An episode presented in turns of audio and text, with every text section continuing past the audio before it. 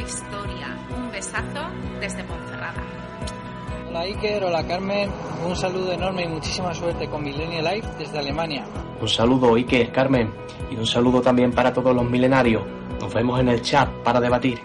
Hey. Hola, Pulpetti os manda un saludo desde el antiguo Corona de Aragón, que por cierto están obras, así que no hemos podido entrar. Menos mal que en Melchite hemos tenido más suerte.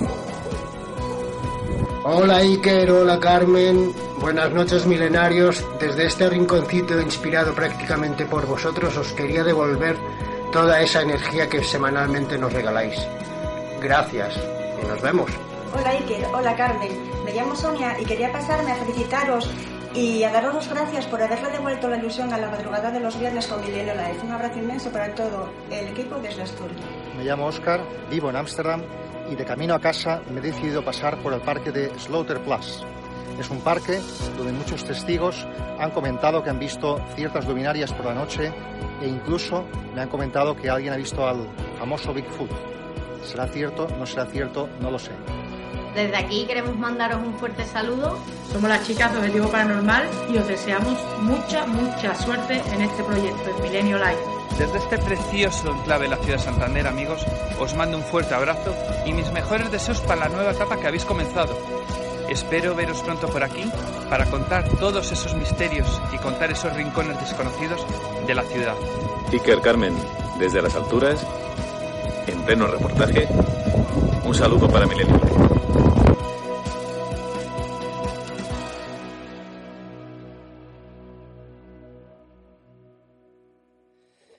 Queridos amigos, muy buenas noches. Noche de puente, noche festiva, pero noche de radio, noche de televisión, noche híbrida, no sé ni cómo definirlo, noche de Milenio Live.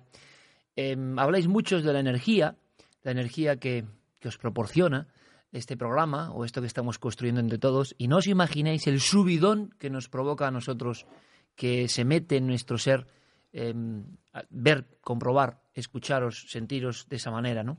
Creo que estamos haciendo algo bonito, por encima de todo, algo interesante. El concepto es conexión total y yo creo que esta noche lo vamos a demostrar. Vamos a ser muy rápido porque el nivel de contenidos que hay esta noche. Carmen, buenas noches. Hola Iker, buenas noches. Mira, me encanta, me a encanta, todos. me encanta, me encanta, porque hay un montón de amigos Sí. que me dicen, lo he estado observando en internet, ¿de acuerdo? En, en Twitter, en, en Ave del Misterio y en todas las vías que vamos a ver ahora. Algunos con golosinas, otros con pipas, otros con la manta, otros en la cama, otros con el iPad preparado. Es la típica noche porque dicen viento, eh, lluvia. Bueno, en eh, algunos sitios, ¿eh? En Zona de. Levante está haciendo buenísimo. Bueno, pero es eh, el típico momento del otoño donde mola mucho conectar. ¿No crees? Yo creo que sí. Y además pasar una velada...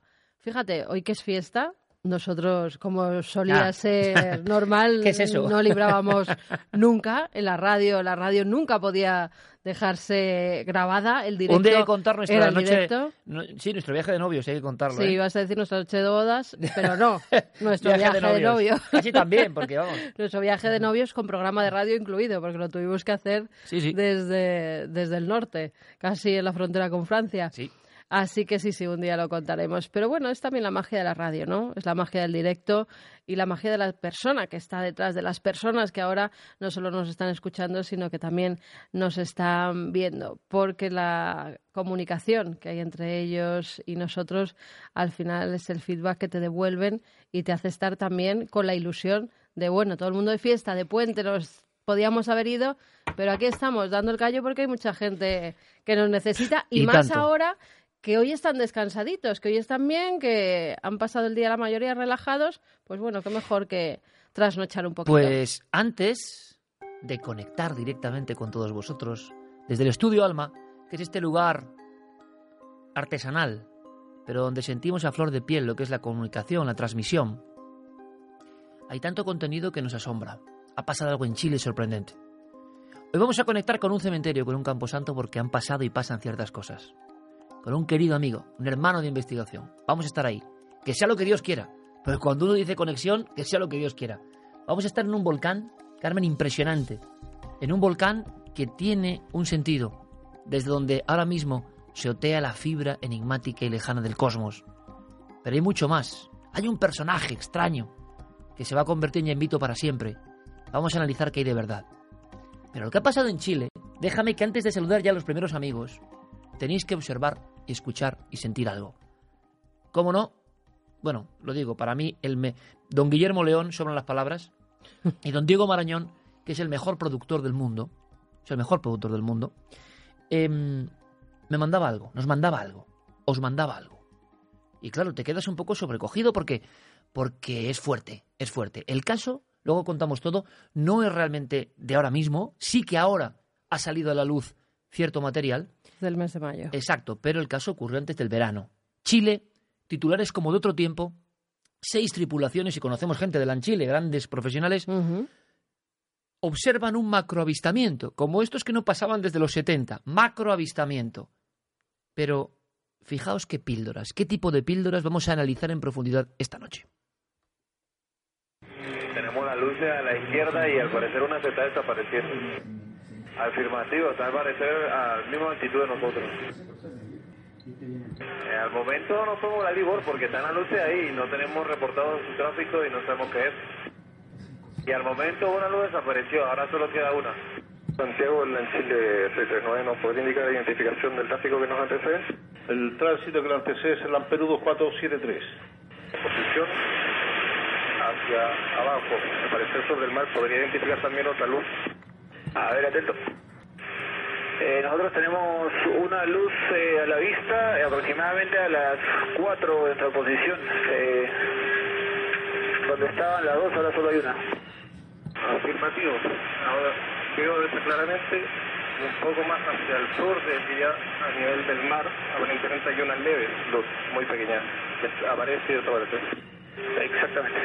Copa 174, Avin Libor 340 y ahora tenemos tres luces. Estamos a la derecha del Libor 340 y las luces las tenemos a la izquierda, aproximadamente a las 10 de, la, de nuestra posición. Las luces se están moviendo y, y aumentan la intensidad y la disminuyen también. De hecho, vamos a, a girar a la, a la derecha porque parece que se están acercando.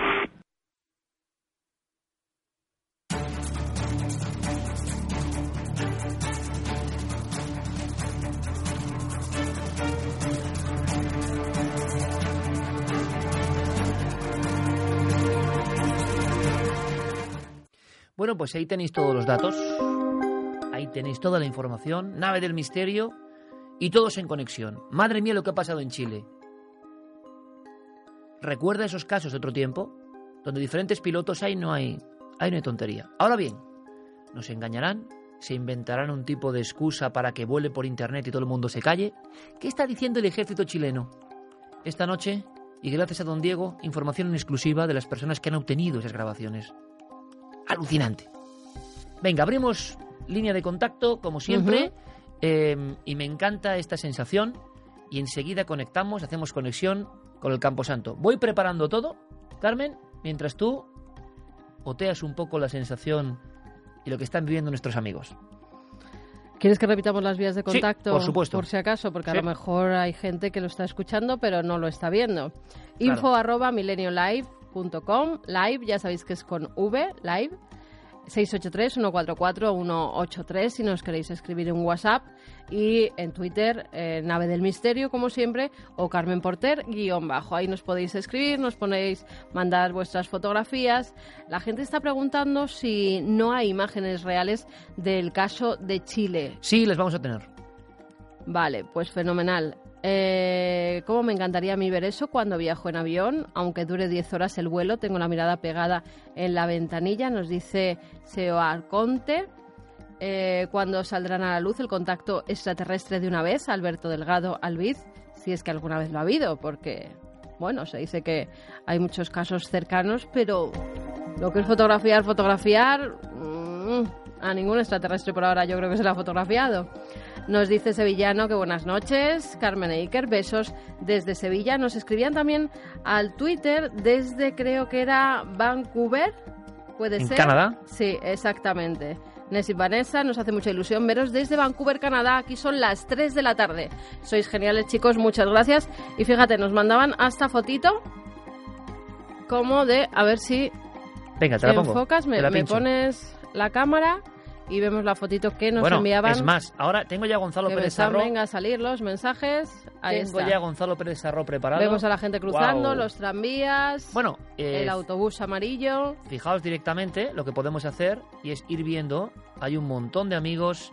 Cristian, bueno, bueno, es que está el Twitter ahora mismo colapsado, totalmente colapsado. Nos dicen si algún día seremos valientes y hablaremos de la cueva de Hércules. Ya hemos hablado. Sí, muchas veces. Pasaríais a la historia como los más valientes. Bueno, Pues ya hemos En, hablado en de caso ella. de que nos pase lo que les pasó supuestamente a los investigadores que estuvieron allí. Fijaos, infusión, pastitas y programa de Milenio Live, dice M. Ariadna pastitas. sí. Eh, Juan Manuel Limón con un libro eh, mío, muy antiguo ya, ni más sin resolver dos, junto a la pantalla Star Art, con unos dibujos preciosos. Es decir, eh, familias entera. Miren estos chicos tan guapos. J. Guerrero, eh, su chica y su gato. Eh, por- nos encanta recibir fotografías vuestras. Miriam Domínguez, Jesús García, todos en tiempo real. Y es increíble, Carmen, porque yo de verdad estoy muy alucinado, muy sorprendido. Por ejemplo, Anne del Camar nos escribe, qué pasada, y está viendo en su televisión, en este caso en el portátil, la imagen del avión de Chile, como estáis comprobando. ¿Cuántas personas están viéndonos en televisión directamente? A mí eso me gusta mucho. En Pues pura muchísimas. televisión, ¿eh? En pura Sí, televisión. Nos saludan desde Valencia, desde Guardamar, eh, que desde Granada, Algeciras. Nos dice Ferropi, antes de que digan que ha sido un rayo en bola, me parece que es más difícil ver uno que un ovni. Pues la verdad es que sí, que los rayos en bola son muy complicados. También desde Castellón, desde Peralta, Navarra, Eva Alves nos lo decía. Iker, embajador del contacto extraterrestre. Bueno, nos- tanto como eso no sé, pero desde luego Israel. me encantaría, me encantaría. Bueno, no estaría mal, ya que vienen aquí, bueno, la entrevista tiene que ser exclusiva para Cuarto Milenio o Bueno. para Milenio Live. Mira, cambia la música Venga. y seguimos en contacto permanente. Seguimos en contacto permanente, queridos amigos. Esto es muy emocionante y tenéis ahí el, el hashtag. Vamos a verlo, porque aquí, claro, tengo la esto. Bueno, pues ahí. Ahí. Ahí. Bueno, por Milenio algún Live. sitio, ¿no? Milenio Live. que parece que estamos aquí de, de bueno, marcha. eh, voy a colocar directamente mi cámara para que mi hermano de investigación, Gonzalo Pérez Sarró, eh, por cierto, ¿sabes quién lo está petando en Extremadura? Gonzalo, ¿Con qué? con las rutas del misterio que está haciendo. ¿Está triunfando? Normal. ¿Por qué está triunfando?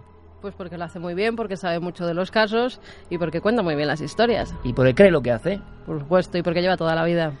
y nos alegra un montón. Primero que en España haya esa apertura que era parecía imposible, ¿no? A estos temas desde el punto de vista incluso de patrimonio y de turismo, ¿por qué no? Conocer las cosas. Y nuestro querido Gonzalo, con nosotros hace más de un cuarto de siglo, resulta que lo está petando en Extremadura. Si alguien en Extremadura quiere conocer el misterio, que se informe. Luego Gonzalo nos dará algún dato, porque está reventando el panorama. Él tiene la sede central en la Guadalajara de la Mata, pero ya está yendo hacia las Urdes. Es más, creo que tiene dentro de poco rude hacia las Urdes.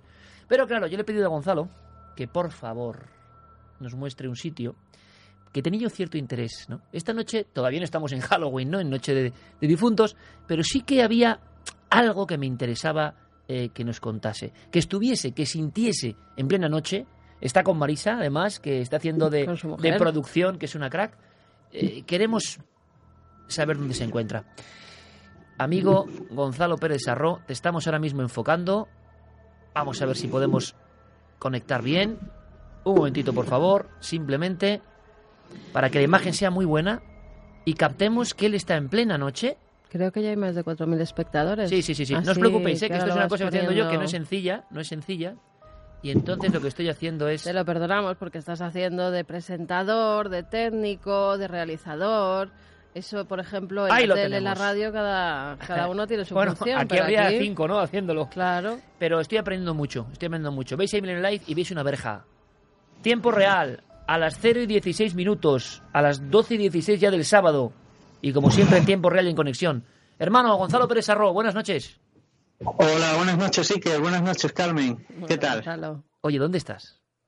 Bueno, pues estamos justo en la puerta, en la verja, de, en la cancela de, del cementerio de Almaraz. una población eh, conocida en toda España, yo creo, porque además tiene una central nuclear. Y aquí, pues, eh, ocurrió algo hace ya años y, que hemos rescatado y que hoy estamos dispuestos a contarlo justo desde el escenario donde ocurrió. Em, ocurrió algo, pero no solo una cosa, Gonzalo, no solo una cosa. Existen zonas en España, y todos lo sabemos, e incluso pueden escribirnos, Carmen, si conocen historias de allí, que para Gonzalo, para sus rutas, para lo que está haciendo, será maravilloso. Por aquí todo es un feedback entre vosotros y nosotros. Esta es la nueva realidad. Puede que esta noche haya personas que hayan vivido experiencias, es increíble el nivel de público ahora mismo que tenemos en tiempo real, os lo agradecemos muchísimo, y que estéis viendo a Gonzalo en la puerta de un cementerio, aquí no hay tontería, él está ahí, en plena noche, tampoco tiene puente, Gonzalo tampoco tiene puente. ¿Por qué? Porque era importante estar ahí, en ese sitio. Resulta que hay zonas calientes, Carmen, lo sabemos siempre, ¿no? Zonas donde el misterio marca y donde empiezan a ocurrir cosas y donde uno empieza a investigar como es Gonzalo y se da cuenta de que hay generaciones enteras que han vivido cosas. A mí me gustaría, Gonzalo, como tú sabes, en esa misma verja donde estás, ¿qué pasó? ¿Por qué has elegido ese sitio? ¿Por qué querías volver a investigar en este sitio? Bueno, pues aquí ocurrió en el año 74 algo. Es de, el testigo eh, se llama Antonio de Los Ángeles Fernández, un vecino de Casa Tejada, una población que está 8 kilómetros más allá de donde nos encontramos. Es una carretera que comienza, esto lo tengo que decir porque durante la noche hablaremos sobre ella, una carretera que comienza en Almaraz y termina en Casa Tejada. Son 9 kilómetros y en ella ha ocurrido de todo, sobre todo fenómeno ovni. Siempre en esa carretera, ¿no? Como si fuera un cordón umbilical de los fenómenos. Podemos hablar además de un tramo de 4 kilómetros entre Saucedilla, que es la otra población que está entre Casa Tejada y Almaraz, solo esas tres eh, poblaciones ocupan este trayecto de la carretera y, desde Saucedilla a Casa Tejada ocurrió el grueso de, los casos que, contaremos. Pero lo que ocurrió aquí, en este cementerio o a las puertas de este cementerio, como digo, el testigo Antonio es de, Casa Tejada, un hombre que ha trabajado toda su vida en la banca, fue no, en vano director eh, de esa caja de ahorros de Extremadura durante treinta y tantos años con lo cual estamos hablando de alguien responsable que, que nunca le ha importado contarlo, pero nadie le ha creído hasta, bueno, nosotros, digamos, ¿no? Ni siquiera en el entorno familiar eh, podemos decir que, era creído. o sea, él llegó a contarlo, Gonzalo, y lo peor que puede pasar, precisamente en cuarto milenio este domingo hablamos del trauma, el trauma que se produce cuando alguien vive un fenómeno cercano, lo cuenta a su círculo más íntimo, esto es lo alucinante, Gonzalo, lo cuenta como para, oye, bálsamo, ¿no? O sea, tengo que compartir esta vivencia. Tengo que sentirme no solo. Y resulta que la mm. respuesta es negativa. Lo que es durísimo, Gonzalo, es recuperar ese misterio después. Exacto. Me dijo que, que no era solamente por, por sentirse reconfortado de contarlo, sino por no olvidar la historia, porque veía que pasaban los años y necesitaba contarlo para que no se olvidara. Sin embargo, bueno, hasta que no hemos llegado nosotros, eh, digamos que ha tenido un poco ese, Mm, de esa incredulidad por parte de todo el mundo y que le tenía un poco eh, traumatizado, porque una vez que lo contó notamos el alivio de, del descanso, de, haber compartido esa historia, ¿no? Este hombre salió, como digo, en, en, julio del 74, acompañó a un compañero suyo de, del trabajo a ver a su madre en Navalmoral de la Mata, en un pueblo cercano, y en Navalmoral cenaron, tuvo que dejar su coche, un 127, para que le, hicieran la inspección allí, le, le, revisaran el aceite y demás, y cogió el de su compañero y a las 2 de la mañana, un 1500, los míticos SEAT 1500, con él eh, abordó esta carretera y a un kilómetro exactamente de, Almaraz está este cementerio en el que nos encontramos hoy y ya metros antes de, ver la, digamos, la tapia, la, pared del cementerio que corre a lo largo de un trayecto de, esta carretera, eh, paralelo a ella. ¿La, podemos ver, Gonzalo? ¿Podemos ver esa, esa, tapia? ¿Se extiende hacia, hacia alguno de los laterales, me imagino? Vamos a ver si tenemos suficientemente luz. Sí, sí, sí, perfecto, perfecto, perfecto, perfecto, perfecto. Perfecto. Esta es la tapia, digamos. Y, y, no pasa nada porque en cierto momento perdamos, porque estamos en la noche, Gonzalo, y esto es la clave. Una tapia eh, de cementerio como otra cualquiera de un pueblo extremeño, pero no se esperaba este hombre lo que le iba a pasar ahí. Pues eso, que conforme se iba acercando, ya de lejos lo vio, que había dos extrañas figuras, además blanquecinas, eh, en la calzada, las dos juntas, mirándole de frente a él, y otra que estaba junto al arcén delante de esta cancela en la que yo estoy ahora mismo, ¿no? La carretera estaba enfrente de mí, justo de frente a mí, y, y este hombre, al ver las dos figuras, me las contaba como si tuvieran una especie de sudario encima, un sudario blanco, que no les llegaba a los pies, no llegaba al suelo, pero sin embargo tampoco tenían ese trozo de, digamos que, que no, que no ocupaba el, el supuesto tejido o ese, ese sudario que él comenta, ese trozo era invisible, no tenía ni pies ni piernas. O sea, acababa la figura más o menos a medio metro del suelo. Exacto, exacto. Eran de unas, unas figuras, dice, de unos dos metros aproximadamente, eh, blanquecinas, y, y estaban inmóviles, estáticas. Este hombre, conforme se acercaba, no sabía qué hacer, y finalmente dice que tuvo una reacción ilógica que hoy, en, eh, que digamos, de una manera serena no haría, pero que en ese momento de pánico, porque dice que estaba completamente aterrorizado, lo que hizo fue meter una marcha más corta y acelerar bruscamente para embestirlos. O sea, literalmente él quiso Que intentó atropellar a las figuras. Exactamente, porque eh, dice que, que se vio atenazado por el pánico y esa fue la idea que se le cruzó y así lo hizo. Lo más asombroso, y según él también algo de alivio, es que justo cuando estaba a unos 50 centímetros, perdón, unos medio metro sí, de, de estas figuras, desaparecieron. Eran No tres. Eran tres. La del arcén eh, la dejó de ver, él estaba fijo en las dos que estaban en la calzada, las quiso atravesar, era una calzada también estrecha, no tenía otra opción. Ahora es una carretera con dos carriles, pero entonces esa era uno y, muy pobre, digamos, una carretera muy estrecha. Los atravesó o, o desaparecieron, como, como él dice, Eh, no sintió ningún impacto. Él incluso al día siguiente estuvo revisando el coche, eh, sobre todo el frontal, por si tenía algún desperfecto, pero no había nada. Sí miró por el espejo retrovisor y no vio eh, aquel, aquellas figuras resplandecientes que blanquecinas que ya veía desde lejos. ¿Altura, Gonzalo, más o menos eran como personas normales o tenían algo que de inmediato él supuso que no era humano precisamente?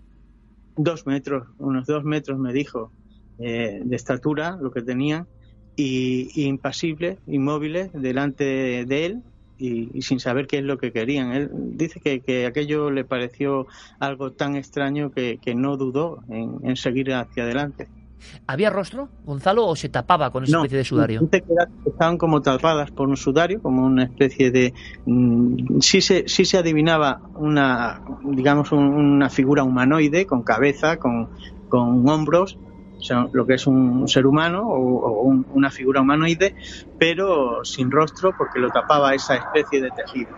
Es No sé increíble. si molestan los coches que pasan. No que pasa nada porque es la realidad. al borde de la. Es la realidad y lo que a alguno se puede llevar un susto porque ve a Gonzalo en la puerta del cementerio ahora mismo a estas horas con una luz y alguno puede contar alguna cosa extraordinaria. Por cierto, eh, Carmen, lo que sí hacemos es si hay personas, porque el vendaval que estamos teniendo es increíble. Si hay personas que mm, saben algo de esta zona, sería muy bueno ir comentándolo. Han estado Mm. en esta zona, han vivido con esta zona. Hablamos de las zonas de Almaraz, Case Tejada, Saucedilla. Estamos muy atentos, ¿no? Algo tiene que haber porque somos la segunda tendencia ya desde Gran Hermano VIP, después de ¿Otra ellos vez? en YouTube. ¿Otra vez? Otra vez. Bueno, pues Y muchísimas lo hacen gracias. ellos. Muchísimas gracias, ¿eh? Muchísimas gracias. Eh, sí, hay muchísima gente hoy y estamos encantadísimos de esta conexión. Estamos también muy atentos a vuestros mensajes. Estamos a las 0.25 y ahora mismo conectamos con un volcán del fin del mundo prácticamente porque Gonzalo volverá a estar a lo largo de la noche. Por supuesto, queremos saber más. Queremos tener la oportunidad increíble, amigos míos, de estar eh, planeando, gravitando en plena noche, en tiempo real, sobre una zona donde han pasado muchas cosas. Porque esto puede parecer antiguo, pero esto es solo la espita de salida de una serie de fenómenos siempre relativos a esa zona concreta. Es más, Gonzalo, yo no sé si el cementerio, tú has investigado, tiene algo especial, la zona tiene algo especial. No sé si podéis iluminar, con todo el respeto del mundo, por supuesto, pero para que veamos el tipo de cementerio, porque entrar no se puede, yo creo. Voy, si te parece, voy a dar la- a poner la cámara frontal. Sí, sí, e perfecto. intentaremos Perfecto. enfocar un poco de. No sé si ahora veis algo. Ahora no vemos nada, pero ahora se cambiará la cámara, seguro. Y estamos viéndote, Gonzalo, perfecto. Vemos las tumbas de... que siempre es un impacto, ¿no? No vamos a decir nada, no vamos a decir nada.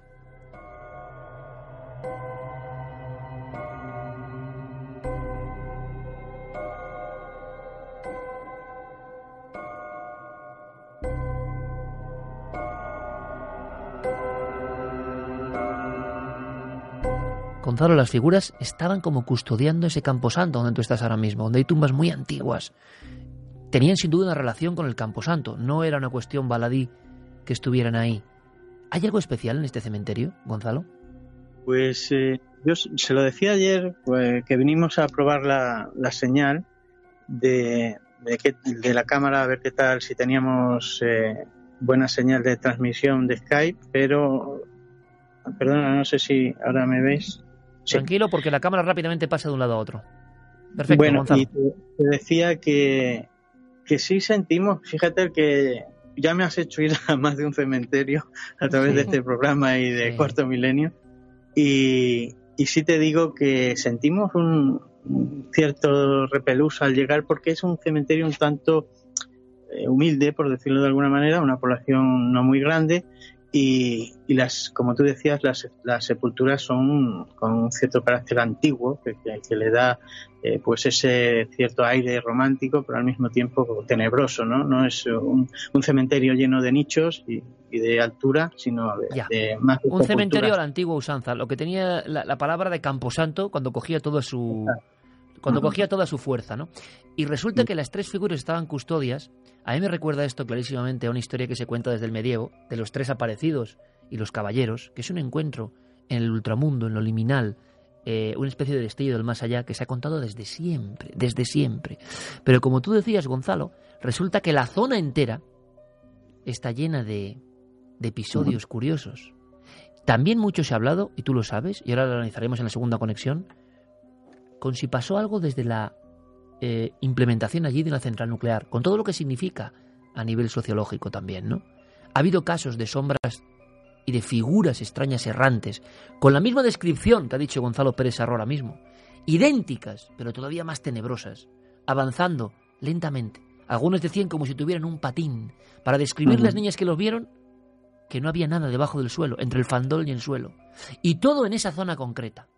Todo en esa zona concreta. Algo más que remarcar del caso del cementerio, Gonzalo, porque enseguida hacemos Mm. otra conexión y volvemos luego a la carretera. Eh, simplemente decir que, que, bueno que no es un caso único que ya hemos hablado en otro programa quizá en cuarto milenio sobre el caso de Valdeúncar de, Sí, señor. de una figura enormemente alta también cerca de dos metros y pico que, que saltó desde el interior del cementerio y cayó ante un vecino de, de Valdeúncar que venía con su burra de, de recoger leña y cayó justamente delante de él un salto atlético, no hablaba de que saltara desde la tapia, sino Y que sería una tapia, Gonzalo, muy parecida a esa que tienes ahí, para hacernos una idea. Si la puedes volver a enfocar. Porque, de unos tres metros. claro, porque es la eh, típica tapia de cementerio extremeño. eh, Vamos a verlo ahí. a- Sí, sí, vamos a verlo ahí. Esa es la típica que nos hemos encontrado en tantas noches de investigación, perfectamente acondicionada. Y de dentro a afuera, del camposanto afuera, saltó una figura para asombrar a esta persona que se llevó el susto de su vida, ¿no, Gonzalo? Exactamente, era una figura alta, pero esta era oscura, de lo que ya hemos hablado tantas veces, la figura ensotanada, y que sin palabras, sin mediar palabras, se cruzó con este hombre, este hombre que iba a un lado de la burra y, se iba a encontrar casi chocarse con, con este ser, eh, se puso al otro lado, parecía igualmente deslizarse sin tocar el suelo, llevaba, como digo, un- una vestidura ensotanada y que con ese absurdo, con, con ese, esa interrogante de, qué son estos seres y, qué, qué pretendía o, o- o a qué, a qué, a qué, eh, respondía esa demostración, digamos, ante un vecino humilde de, de una población pequeña y que queda la interrogante como siempre. Y por hablar de, de presencias, tú conoces muy bien, por- porque además es de lo que más has investigado aquí en Extremadura, el caso de Aceitunilla, de- del niño blanco también a la puerta de un cementerio. Sí, señor. Como Y que tantas arrebujado no- ahí esperando, ¿no? ¿Eh? Como Exactamente. arrebujado. sí. Ujú. Gonzalo, vamos a hacer una cosa.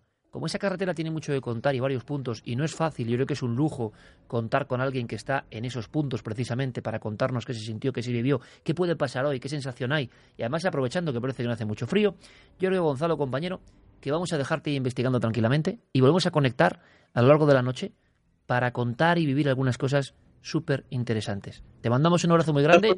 Sí, dime, dime, dime. Ahora pondremos- pondremos también una grabadora antes de irnos hacia el tramo ese de carretera, a ver si obtenemos punto al Ah, lugar ¿me, donde me puedes enseñar la grabadora? ¿Cómo lo vas a, cómo lo vas a hacer, Gonzalo? No, la, la, pondremos aquí, en justo hay unas escalerillas ¿Sí? eh, para bajar aquí a la zona del cementerio y bueno, intentaremos la experiencia a ver qué pasa. ¿Hace buena noche, Gonzalo, ahora mismo? Bueno, hace un poquito de fresco, pero está el cielo estrellado, no hay nubes y ni, ni amenaza de lluvia. Bueno, es verdad. No se han hecho psicofonías antes en este lugar, ¿no? Que No, tú sepas. no, Hay poca contaminación sonora. Claro, un coche que pasa lo vamos a identificar No, enseguida. cuando pase algún coche sí, lo identificaremos eh, claramente, pero por lo demás no, el silencio absoluto. Pues casi te pediría, Gonzalo, que como la carretera está cerca, vayas preparando tus cosas y sí que te conectaré. Me encantaría ver cómo estáis grabando o acabando de grabar. ¿Te parece? Vale, lo que pasa es que eh, luego donde vamos está a unos kilómetros de aquí. Tendríamos que, que necesitar un tiempo. Si quieres que vayamos Eh, al no te de- preocupes, no te preocupes, que lo chulo esta noche es estar en contacto contigo. Así que hacemos doble parada porque yo la psicofonía quiero ver. ¿Vale? Vale. Venga, un abrazo muy fuerte, Gonzalo Pérez Arro, desde Almaraz, y luego volvemos a conectar. Son esos pequeños lujos, Carmen, de verdad, son esos pequeños lujos que yo todavía ni me creo muy bien, ¿eh? que estemos aquí en casa, en el estudio Alma, en nuestro hogar, en nuestro sótano, eh, que esté tanta gente amiga eh, uniéndose y que tengamos esa sensación tan de investigación, porque Gonzalo se quería hacer la psicofonía y quería investigar por sí mismo, es decir, por sus investigaciones. Entonces le dije, Gonzalo, ¿nos permites estar contigo? Es un poco la idea, ¿no? Claro. Lo que da mucha envidia es estar en los sitios.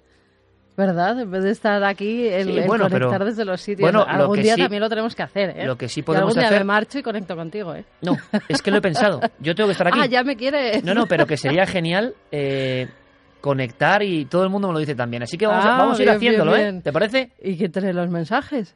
Bueno, pues chica, A ver ya a quién te traes a casa. Ya veremos, ya veremos Bueno, cómo bueno. lo hacemos. Ya veremos cómo lo hacemos. Venga. Pero, eh, ¿qué está contando? Voy a ir conectando de nuevo y cuéntanos, cuéntanos, por favor. Venga, te voy contando cosas. Rodrigo Calderón nos dice que los pescadores en Almaraz siempre hemos visto algo. Es algo muy raro. Qué bueno esto, Tiene por un ejemplo. aura diferente. Ya le digo, vimos un grupo de gente como con velas, páramos y no había nadie. Eh, nos pedían que Gonzalo entrara, pero es que el cementerio está cerrado y no tenemos el permiso para entrar. Es más, lo hemos Lo pedido. hemos pedido, sí, como y siempre. no nos han dado el permiso. Los Por algo cementerios no no, nos se han dado el puede acceder por la noche y sin permiso. Eh, nos dice José Quintero que él está viéndonos desde la mágica y misteriosa tierra de Echeide, desde el infierno de Guayota. Sandra Gómez Berjano, impactante testimonio, el que nos cuenta Gonzalo, hay que tener valor para estar ahí a esa hora de la noche.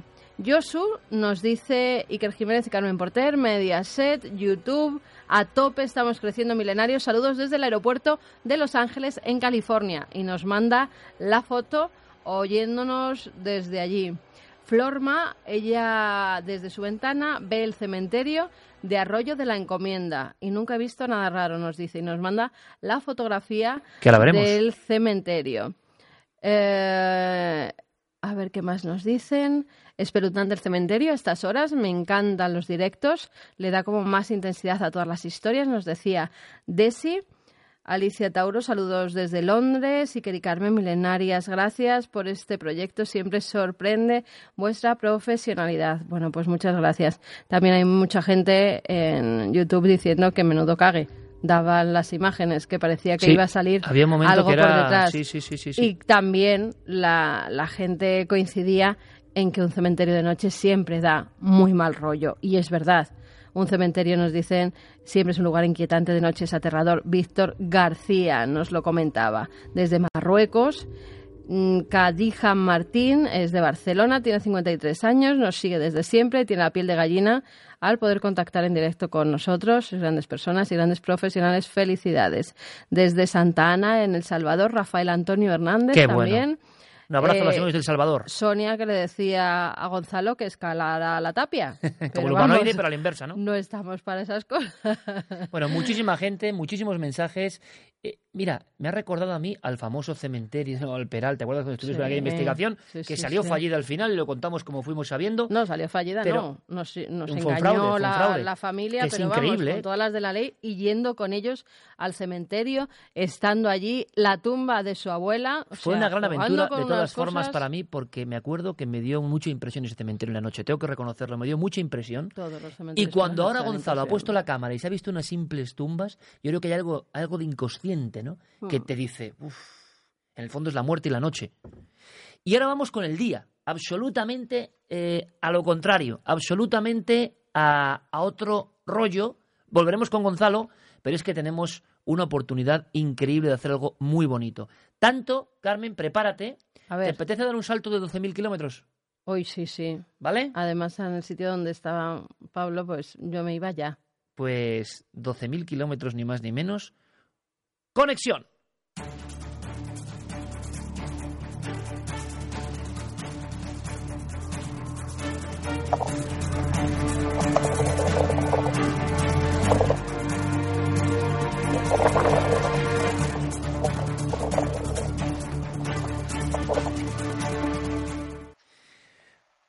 Estamos viendo ahora mismo, Gonzalo Pérez Sarro acaba de estar ahora mismo, el copy cambia directamente y lo que nos encontramos es a don Pablo Fuente, volcán Mauna Kea, Hawái, pone ahí, Eh, espectacular, uno de los grandes, grandes milenarios, Pablo Fuente, que pone voz a muchas de las piezas que veis en Cuarto Milenio.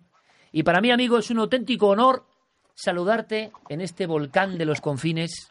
¿Algo importante? ¿Llega algún mensaje importante? O? Sí, 5.000 amigos que también Sí, sí, saludan a Pablo Fuentes. 5.000 amigos en un solo minuto que están mandando su energía positiva y su saludo, ni más ni menos que a don Pablo Fuente, que está en un lugar que parece extraño. A ver si va a ser uno de esos observatorios que han cerrado eh, rápidamente, dirán algunos. Eh, esto es lo increíble de Milenio Life. Esto es lo increíble de Milenio Life. Don Pablo Fuente, eh, creador y director también del Respeto, y que está ahí por motivos que ahora contará. Un abrazo grandísimo, amigo. Buenísimas noches para vosotros, Carmen e Iker. Eh, buenos días para mí. Son las 12 y 37 minutos de la, del mediodía y estamos a, a nada más y nada menos que 4.200 metros de altura. Oís el viento. eh, Perfectamente. voy a intentar cubrirme, voy a intentar cubrirme un poco las orejas para que me oigáis mejor, aunque parezca un poco ridículo, pero creo que el sonido va a ser un poco mejor.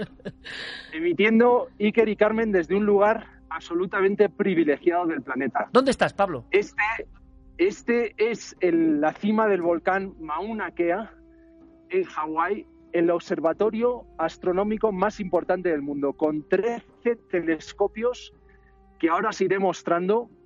Voy a, voy a hacer un cambio de, de imagen enseguida para ir mostrándonos uno a uno los telescopios, pero esta montaña, eh, Mauna, Mauna Kea, que en hawaiano significa la montaña eh, nevada, en realidad eh, ahora estáis viendo, ahora os enseñaré la, la- todo lava, lava roja, esto parece un paisaje absolutamente marciano. Esto en el mes de diciembre, enero está cubierto de nieve, con unas temperaturas de hasta menos 40 bajo cero. Menos Y, 40 eh, la cero. montaña blanca, sí, sí, aquí se alcanzan temperaturas sí que que pueden llegar hasta menos 40, nos decían ahora los rangers de, de aquí abajo de- del observatorio. Eh, decir, Iker y Carmen, que el, que el nombre de Mauna Kea, en realidad en los hawaianos, lo- dicen que la montaña se llama originalmente Man- Mauna Aguakea. ¿Y qué significa Aguakea? Pues el Padre del Cielo. El Padre del Cielo que estaba casado con Papa, que es la Madre Tierra. Y es que los hawaianos, las, las religiones hawaianas, ellos creen en multitud de dioses, pero es una, es una eh, religión ex- extremadamente conectada con la naturaleza. O sea, lo- Para Pe- ellos Pablo, este es en un este lo- sitio eh, claro. mágico y sagrado. Eh, Pablo, lo increíble, y Carmen y yo estamos solucionando y espero que la increíble cantidad de personas que están ahí ahora mismo en Hawái, esto es mágico. Conexión con Madrid, con una casa.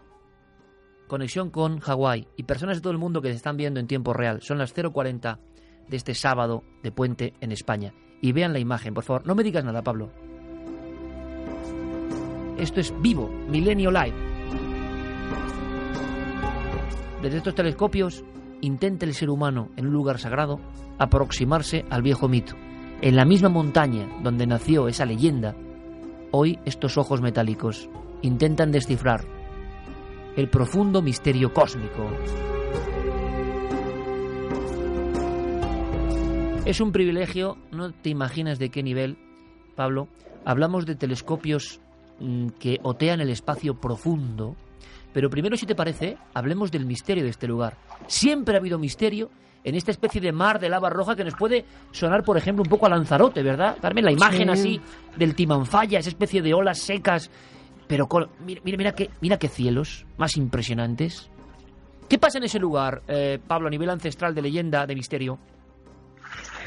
Pues sí que aquí las religiones hawaianas, eh, los nativos hawaianos, eh, ascienden a esta montaña a pagar tributo, a estar más cerca del Padre del Cielo, de, la Madre Papa. Tenemos a escasos 800 eh, metros de aquí, si bajásemos un sendero que no podemos hacerlo porque perderíamos la señal, tenemos un lago que se llama el lago Guayao, que es un lago de los más profundamente sagrados que existen en la Tierra. A día de hoy los hawaianos siguen subiendo a este lago a 4.000 metros de altura para depositar los cordones umbilicales de los bebés nacidos. Hoy. Esta montaña, hoy, a día de hoy, Iker, y por miles de años. Y no solo eso, aquí a esta isla, a esta isla de Hawái, que llegaron los desde Polinesia hace 1600 años los primeros nativos, tipos que se subieron en unas canoas y recorrieron 2.000 millas, 3.600 kilómetros por el Océano Pacífico, Iker, en una canoa, para llegar hasta aquí. Hoy los nativos hawaianos suben hasta el lago Guayao, que como decía está a 800 metros de donde yo me encuentro en este momento, no solamente a depositar los cordones umbilicales, sino para recoger agua, agua profundamente sagrada para bautizar canoas que les sirvan para volver a Polinesia, porque esos viajes, Iker y Carmen, se siguen, efectuando, se siguen efectuando a día de hoy. Hay hawaianos que se suben en esas canoas santificadas con esas aguas para viajar a sus orígenes, es decir, a la Polinesia. 3.600 metros. Oye, Pablo. 3.600 kilómetros. Una cosa, Pablo. Respira un poquito, ¿de acuerdo? Es difícil por eso, hablo, por eso, por eso. Tranquilo, tranquilo. tengo un, Eh, un 40% menos de oxígeno. Por eso. Eh, eh, y, sé que además hablo- has tenido algún episodio delicado. Me encantan tus gafas, por, por cierto. Me encantan tus gafas. Las gafas de emoji, que eres uno de los pioneros en esto en el mundo. Las gafas emoji de nuestro compañero Pablo Fuente. Eh, por cierto, son unas gafas que yo no me quito nunca. No me quito nunca. Para conducir, para investigar. Si alguien quiere tener, yo me da igual, no es publicidad, sabe Pablo que esto no está acordado ni mucho menos. Eh, las gafas de emoji de mi amigo Pablo Fuente son, son extraterrestres, nunca mejor dicho. ¿eh? Me he hecho alguna con extraterrestres. Sí, sí, sí, sí. Así que Pablo, eh, por eso te, estaba, te estaba viendo la patilla de las gafas de emoji, te estaba viendo la patilla y, y ahora lo mismo importante es lo que se ve a través de las gafas. Lo Exactamente, amigo mío. ahora. Y yo estoy Bueno, lo que estamos viendo todos gracias a Está ti, viendo que en tus estás, gafas, ¿verdad? El reflejo. Estás dando mucha, mucha envidia a la gente y te lo están agradeciendo mucho, Pablo, porque la verdad Cuéntanos. es que es una experiencia única, ¿no? El poder ver a través de sus ojos este lugar que es paradisíaco, pero a la vez tan extraordinario, tan extraño, con esos observatorios. Qué imagen.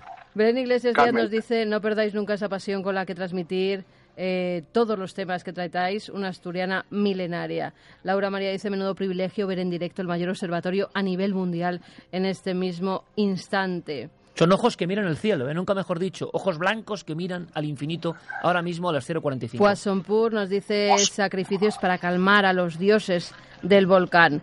Withnea, Melka, territorio de la diosa Pele, no la enfadéis, geniales imágenes, parece de otro planeta. ¿Sabes a qué nos recuerda esto? Contact, un poco, ¿no? Eh, ¿Sabes lo que pasa, don Pablo? Pablo Fuente, en conexión en Hawái, que no queremos tampoco cansarte mucho, tranquilo, toma aire, porque, eh, porque Pablo lo ha pasado mal. Mira, y mira, su es que esposa están, también. están mira, mira, mira ahí las imagen. nubes, están las imagen. nubes que las puedes tocar, Pablo. Da una sensación Carmen, de que estás Carmen, te volando. digo, mira, estamos, eh, como, te- como os decía, 4.200 metros. Iker mencionaba que, que hemos tenido algún episodio. He subido aquí con mi mujer y estuvimos intentando hacer el, el- el camino hacia el lago Guayao, el camino hacia el lago Sagrado el otro día. Y se produjo, eh, Iker, eh, déjame contarte esta Sí, sí, anécdota. por Se supuesto. un momento absolutamente mágico que jamás nos había ocurrido antes. La montaña, en un momento dado, se cayó. Era un silencio como el que yo jamás he escuchado. Sí, sí. En, eh, en ningún sitio en el que he estado en el planeta, en ninguna, sabes que yo hago locuciones, he estado en estudios en los Ujú. que prácticamente no se oye nada. La montaña se cayó profundamente y en ese momento nos empezamos a marear, nos tuvimos que echar al suelo, 4.200 metros de altura, como te digo, aquí 40% menos de oxígeno, y lo interpreté, lo interpretamos como que el lago en ese momento no nos dejó acercarnos. Buena interpretación. Y en ese momento decidimos darnos la vuelta. Cuando esta conexión termine, vamos a intentar acceder otra vez y estamos convencidos, después de hablar, porque ahí hemos hablado con los hawaianos nativos, ahora os contaré si queréis, si tenéis tiempo, un poco la polémica, porque estamos viendo estas maravillosas Sí. imágenes, estos telescopios impresionantes. Ahora os iré nombrando uno a uno cuáles son, pero los dos, el telescopio más potente del mundo, se encuentra delante de vosotros ahora mismo. Esas dos bolas blancas que veis ahí son el observatorio Keck 1 y Keck 2 Madre mía. con un espejo de 10 metros cada uno. Y la maravilla de la técnica, Iker y Carmen, es que los dos espejos se combinan, y de esto sabe mucho más que yo Guillermo León o, o- u, otros, u otros compañeros eh, de Milenio de, de Milenio Life y que han estado en el programa que saben mucho más que yo de esto, pero esos dos espejos se combinan para explorar galaxias que se encuentran a miles de millones de años luz. ¿Qué, qué señal llega ahí, Pablo? ¿De, de dónde se mira lo más profundo del espacio a través de esos dos ojos que ahora, gracias a ti, miles de amigos están viendo en España y en todo el mundo? Es, esa especie de, de- de- de rostro casi eh, esquemático, esos dos ojos, esas dos córneas que miran hacia las nubes. Estás haciendo una conexión sobre las nubes que no es nada fácil. Estás hablando sobre las nubes eh, para Millennium Life. Eh, ¿Qué se está buscando ahora mismo? Enigmas como la materia oscura, como el, te- el tegumento que une las galaxias, como esas zonas de las que no sabemos nada y estamos empezando a rascar. Eso se está analizando ahí, Pablo, en el lugar sagrado, que es curiosa la paradoja, ¿no? Abso- absolutamente, Iker. Decirte que los, cualquier descubrimiento que seas capaz de nombrar en este momento, que se haya producido en los últimos 40 años en la astronomía, algo tiene que ver este observatorio. Se ha descubierto el premio Nobel de 2011. de- de la- eh, se- bueno, son, son gente que estuvo aquí, pues la- el descubrimiento de la, ma- de la energía oscura Ahí. se, se descubrió aquí. El, el tamaño de los mayores agujeros negros de- del centro de nuestra galaxia se han descubierto aquí. El, el- hablaste tú a principio de esta temporada de Milenio Life de Oumuamua. No se produjo en este observatorio, pero se- el descubrimiento de Oumuamua se llevó, eh, se, produjo aquí en Hawái también. ¿Y, por qué? Porque este lugar, Iker, ¿por qué se, se de- se decidió colocar aquí este observatorio? La razón es muy simple. La atmósfera produce turbulencias. Si todos nosotros, a alguna noche estrellada, cuando salimos de nuestras ciudades y accedemos a sitios oscuros, vemos que las estrellas parpadean. Pues ese parpadeo, a nivel de observación astronómica, es negativo, porque lo que haces es, no puedes observar las estrellas o las galaxias en- en su- en- con buena calidad. Desde este observatorio donde nos encontramos, las turbulencias son absolutamente mínimas. Es el cielo perfecto, ¿no? ¿Por qué? Porque las condiciones, el cielo perfecto. Y hoy es un día raro. Estuvimos aquí haciendo una prueba de cobertura con, con el, el crack de Diego Marañón, que gracias a él nos ha ayudado un montón a, a- a hacer todas las pruebas y que esto también se, se lleve a cabo. El otro día teníamos un cielo absolutamente azul oscuro, Y casi ahora. negro, eh, absolutamente alucinante. Iker. Todo eso que estás viendo son Eh, nubes que suben, que ascienden. Sí, es sí, tremendo, sí, se está complicando el día, ¿eh? Se está complicando. Cambian, cambian en segundos. O sea, es un día muy raro. Hay, hay una alerta. Cuando estábamos subiendo, había una alerta de la radio de lluvias torrenciales. Nos estamos a- a- a- acercando a la época de lluvias aquí en Hawái, que es noviembre, y hoy había una alerta de lluvia y todas estas nubes aquí son raras. Es decir, es un día raro, eh, pero como te decía, y, y déjame decirte otra cosa, Iker, porque ahora ese, no sé si podéis ver A ver. ahí delante, delante Sí, de mí, ese, ese observatorio, ese eh, plateado. Sí, eh, como un ovni no sé aterrizado si que estaba viendo ahora. Sí, sí, sí, sí, sí. Bueno, pues ese observatorio, Iker, eh, es la infraestructura de infrarrojo de la NASA. ¿Sabes eh, para qué sirvió ese observatorio? Cuéntamelo. Y habéis hablado de eso, habéis hablado de eso. Ese observatorio sirvió para hacer el seguimiento de nada, na- nada más y nada menos que de la Voyager 1 y de la Voyager 2.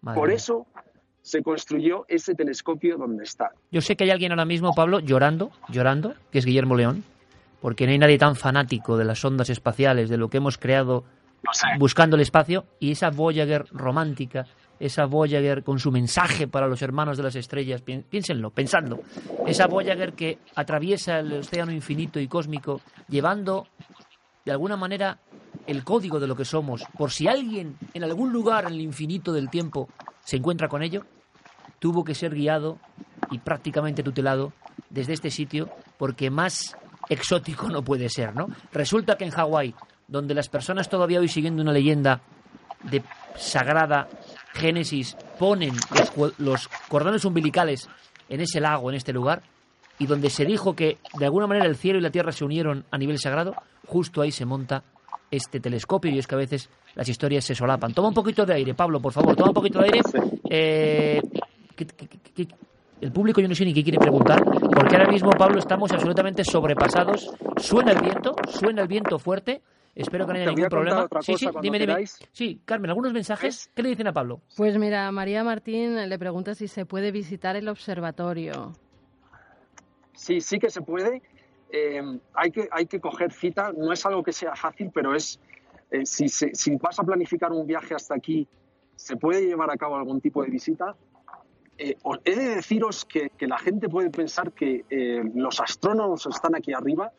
Hay algunos astrónomos, pero no muchos, porque debido a la altitud no es fácil pensar. Es decir, hacer cálculos y manejar computadoras a esta altura es difícil. Es decir, se han establecido centros de control que están en Hilo o en Waimea, que están a altitud cero, es decir, a nivel del mar, y ahí tienes centros operativos. Aquí arriba tenemos a personal técnico, a ingenieros mecánicos, a ingenieros físicos, eh, que están pues, eh, garantizando que todas las operaciones de los telescopios, una vez se- llega la noche, pues todo se produzca de manera eh, sin, sin problemas. O sea que si supuestamente hubiese un contacto en algún momento en la historia, por ahí pasaría la señal de esos otros mundos, ¿no, Pablo? Sin, absolutamente sin duda.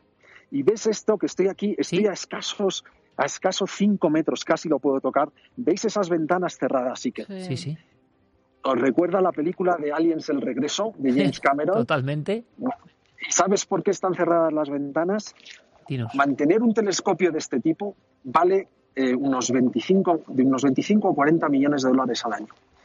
Y la, la mayoría de los costes van a pagar va a los sueldos de la gente que opera aquí, de los astrónomos, de ingenieros y demás, pero gran parte de la factura es por la electricidad que conlleva, el gasto que conlleva manteneros interiormente, porque la temperatura interior se debe equiparar a la, a la temperatura exterior que hace aquí por la noche. Es decir, hay sistemas de refrigeración para garantizar que los telescopios, cuando están en operación por la noche, están a temperatura del cielo a esta altitud. Absolutamente alucinante. Por y eso, además hay de diferentes épocas, da la impresión, ¿no? O todo se construye en el mismo. Ha ido solapándose la tecnología y nuevos telescopios porque el lugar es el mejor del mundo.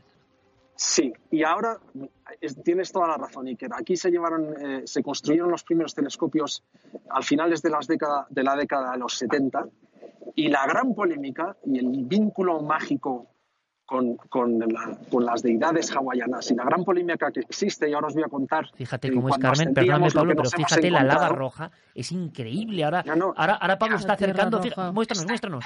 Esto todo, esto todo que veis aquí, esto es, lo voy a coger con la mano, esto todo es lava, una lava rojácea. Qué bueno. Un poquito más abajo lo Fíjate veis un cómo se poquito ve. más ¿eh? rojo. Me acuerdo, fíjate, Lanzarote, ¿no? y me acuerdo Esto- Montaña Roja. Sí, montaña roja, claro. Sí, sí, sí, sí. Absolutamente marciano el paisaje. Y es decir, el- aquí se llevó a cabo un experimento no lejos de aquí, en una montaña que ahora mismo no se ve, pero que está ahí detrás, ¿Sí? en, en Mauna Lea, se llevó a cabo el experimento famoso en el que durante ocho meses cuatro hombres y dos mujeres eh, se encerraron para simular las situaciones que se llevarían a cabo en una, misión tripulada a Marte. Pues eso se llevó a cabo en una montaña que tenemos allí detrás, sí, que es absolutamente alucinante, porque todas las...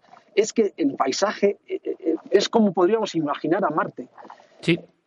Y se hicieron pruebas para saber si en el futuro, nos dijo hace poco Pablo Baños, Carmen, eh, Pablo Baños, decir, Pedro. Baños, nos dijo hace poco que ya se estaban diseñando, que ya había planos militares de cómo podían ser las bases, pero para, para eso hay que hacer pruebas, una especie de, de gran hermano, ¿no? Vamos a decirlo así, una especie de, de, de- de- de piloto.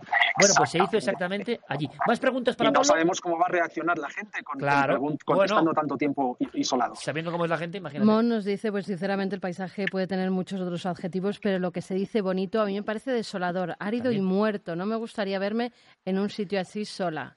Impresiona, ¿no? A veces Claro, porque el- impacta, impacta. Sí. Carmen, decirte, perdona que te Dime. corte, pero decirte y también decirle a la persona que ha escrito ese mensaje que la maravilla de esta isla, de las islas hawaianas, es que tú coges el coche, bajas, recorres 100 kilómetros y estás en la selva. Estás en playas paradisíacas con palmeras. La pena es que muchas personas que viajan hasta aquí vienen buscando el paraíso, pero no saben que 100, 150 kilómetros tienes un sitio como este que es absolutamente, absolutamente único en el mundo. Hay muchos paraísos dentro de esa, de esa misma tierra, ¿no? Absolutamente. Daniel nos dice, Pedro, eh, pa- eh, Pedro ha subido al cielo para hablarnos del infinito. No es Pedro. Pablo, este pero bueno, sí, Pablo. sí, sí, sí. Porque es una imagen muy de al cielo infinito. para ¿eh? hablarnos del infinito, de lo más lejano del universo y al mismo tiempo de lo más primitivo de nuestra vida, nuestra tierra. Y al final todo está de algún modo conectado. Montaña Sánchez, los telescopios son impresionantes. Gracias infinitas por darnos la oportunidad de ver esta maravilla. Víctor nos dice, aquí en California está la montaña de Diablo Grande, gente a San José, entre Patterson y San Francisco. Está el telescopio y un sitio donde se dice que hay un grupo de personas extrañas. Nos dicen también, eh, Moni Díaz, perdonad mi ignorancia, pero ¿hay alguien en cada uno de esos impresionantes telescopios o funcionan solos? Bueno, un poco lo que nos Buena decías, pregunta, ¿no? sí, sí. Son, algunos son autónomos y otros tienen que tener operarios, ¿no, Pablo? Efectivamente, y si veis, ahora enseñándoos otra vez el KEC 1 y el KEC 2, no sé si se puede observar desde aquí porque no puedo hacer zoom con la cámara del teléfono, pero veis que hay unos jeeps, Sí. ahí al fondo hay unos jeeps. Incluso han pasado detrás muevo- de ti antes. Sí, sí, sí, sí, Mm. sí. Si veis ahora, veis aquí, este Sí, es el sí, jeep sí, sí, con sí. el que hemos venido nosotros, es un, un- un vehículo 4x4, pero aquí veis las instalaciones. No me quiero mover mucho porque la señal es extremadamente Muévete, frágil, muévete, muévete. Pero y si se corta volvemos a Pues conectar. da igual, tú muévete, veis- muévete, muévete. Porque eso Lo- es de película. Ahora aquí- mismo es puro contact. Sí, nos, nos enviaban aquí, imágenes de contact. esto- estos, exactamente, pues estos son instalaciones en donde los operarios dejan su aparataje, donde vienen por la noche o por el día con sus jeeps, lo aparcan aquí y aquí van guardando materiales o repuestos que luego utilizan para hacer reparaciones o materiales víveres, porque también tenéis que tener en cuenta que eh, la gente que trabaja aquí pues pasa muchas horas encerrado. Allí veis al fondo tres o cuatro coches Mm. la verdad es que no hay mucho personal, pero siempre hay alguien. 24 horas al día, en cada uno de estos telescopios hay gente. Oye, Pablo, Eh, ahora mismo que, que ha pasado lo que vamos a contar ahora mismo de Chile y los ovnis, ¿qué lugar para una observación Bueno. ovni, no? Bueno, yo me estoy imaginando, como muchos eh, fan- fans de, de Milenio, hacer una alerta ovni desde aquí. Eh, de- bueno, eh, no tendría, no tendría, no Oye, tendría menuda precio. idea me acabas de Yo me voy, yo me voy para allá, Pablo, contigo. Conectamos. eh, yo, yo, yo me apunto, os hago de día. eh, deciros que allí, no sé, si, no sé si podéis observar, pero allí, dejadme contaros esto porque esto Sí, es sí, realmente importante. En esta ubicación que tenéis allí, esta es la ubicación de la polémica. Y digo esto, la ubicación de la polémica, porque aunque el KEC 1 y el KEC 2 son eh, el segundo telescopio más, más grande del mundo, pero en- cuando unen sus poderes, sus 10 metros de diámetro, se convierten en el más poderoso del mundo, eh, pues lo que se quiere construir aquí, Iker y Carmen, es el TMT, el 30 Meters Telescope, es decir, un telescopio de 30 metros, de diámetro de espejo. Una el gran ojo del mundo, ¿no? el gran ojo del mundo que nos permitiría entender los orígenes del universo. Es decir, observar galaxias, la formación de las galaxias hace billones, billones de años, Iker. ¿Y por qué polémica? Como os decía, esto es un lugar considerado absolutamente sagrado por los nativos hawaianos. Y se ha producido pues una especie de erupción humana, eh, una erupción humana en, la que eh, pues el capitalismo ha, ha- ha colapsado eh, con, con la, con la cultura hawaiana y los hawaianos han considerado que la construcción de ese telescopio ya es un punto que ellos no pueden aceptar. Eh, se- decir que aquí había enterramientos, que eh, al ser un lugar sagrado, aquí había tumbas de sus ancestros que fueron profanadas. Ellos dicen como si entrases en una iglesia o en cualquier cementerio, y creo que esta noche habéis conectado con un cementerio en España. Sí, y ahora vamos a volver. Pues, Esto no- es pues un poco camposanto sagrado también, Pablo. pues imaginad, esto era absolutamente un camposanto sagrado y que fue profanado cuando se construyeron estos telescopios a esta altitud por ser un lugar privilegiado. Fíjate, me Los recuerda, nativos me recuerda un poco todo esto a la isla de Pascua cuando estuvimos allí, que había gente de la NASA haciendo pruebas, Es ¿te verdad, acuerdas? es verdad. En algunas cuevas. Y no te creas que a los pascuenses les gustaba mucho la idea de que la NASA instalara allí absolutamente nada ni que hicieran ningún tipo de pruebas, porque es verdad que tienen la isla de Pascua muy virgen, no hay construcciones altas, son todo casitas pequeñas, no han querido construir en ningún momento ningún telescopio ni nada que se lo parezca y me recordaba un poco eso, ¿no? Cómo eh, los nativos de estas islas también quieren proteger a sus ancestros Es el contraste, y esas ¿no? creencias que todavía tienen en sus dioses y, y en sus muertos. Oye, Pablo, ¿eh, ¿puedes ponerte de nuevo de cara? Sí. Porque no podemos ya... Vamos a Vamos no, a darle la vuelta a esto. no podemos ya matarte, ¿eh? porque además tienes una No, no, prueba a importante. quedarme, voy a quedarme con, el, con, con, este, con esta visión ridícula. No, pero no, yo creo que ayuda para nada, que- pareces Lawrence de Arabia. Se, se oye mejor. mucho mejor así, ¿eh, Pablo? Se oye mucho mejor. Es que hay muchísimo. Y yo hay hablaba de tus gafas. Y prefiero tenerlo. Claro, yo hablaba de tus gafas, pero es que lo curioso es que también a través de tus gafas vemos la luz tan especial de este lugar. Porque el resumen final, un poco, Pablo, es eh, que curiosamente, si se hace ese gran telescopio, pensemos un poco el bucle, ¿no? El Ouroboros, el, el inicio. Hay una tradición de que de alguna manera empezó todo para los hawaianos. O se comprendió el origen del porqué de la vida. Y quizá nosotros a nivel científico, con ese telescopio, si se construye, acabemos resolviendo o no algunas preguntas, pero estamos queriendo hacer lo mismo. Es decir, horadar en nuestra entraña como especie. Es como si la tecnología, milenios después, hubiera suplantado una vieja creencia que curiosamente se ubicaba en ese volcán rojo que hemos conocido Mira, está gracias a Pablo. pasando uno de esos jeeps. Ahora pasa uno de esos jeeps. de- Sí, detrás de ti uno rojo. Ajá. Ha pasado hace Eh, qué maravilla, Pablo. Será la, la primera de, de muchas conexiones. Eres un auténtico crack, eh, lo sabes. Para mí es un gusto contar privilegio. contigo. No, no, el privilegio es nuestro, Pablo, y seguro que le agradece gracias mucho a la gente. ¿eh? No, no, por favor, Gracias Pablo. por esta oportunidad y Al Ahora contrario, gracias a ti porque mucha Oye. gente, incluidos nosotros, hemos conocido Hawái a través de Claro. tus ojos y a través de tus palabras. Oye, Pablo, si bajas al lago y hubiese cualquier tipo de oportunidad de conectar, conectamos, ¿eh? Pero vamos, te voy quiero a- decir... Ojalá hubiera, ojalá hubiera Claro. señal. Si la hubiese, Nos eh, escribís. mandaré un mensaje a, Diego Perfecto. Para, para ver si podemos conectar. Este es la el ejemplo total, ¿no? No sé cuántas cosas hay interconectadas, incluidos, por supuesto, los dispositivos de nuestros amigos. Pero como te digo, hemos visto con tus gafas, nunca mejor dicho, un panorama maravilloso, cósmico, de película, de los que parece que ya no existen y donde se conjuntan muchas cosas maravillosas. En un lugar sagrado, porque Pablo tiene una prueba deportiva de primer eh, nivel, porque él es un coloso, y estás con el Ironman, ¿no, eh, Pablo? Eso es, y que mañana tiene lugar el Campeonato del Mundo de Ironman, pero lo, lo importante era estar aquí hoy, 4.200 metros de altura, Por eso, para no- Milenio Live en directo, ¿eh? aquí eh, con hipoxia, esto seguro que...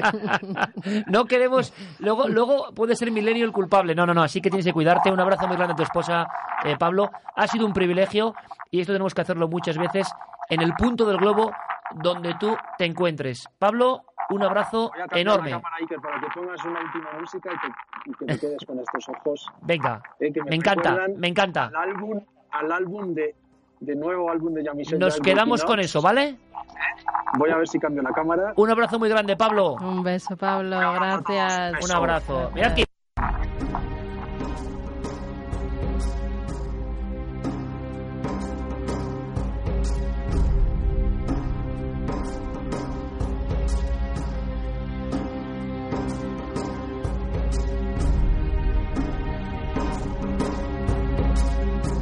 sobre las nubes.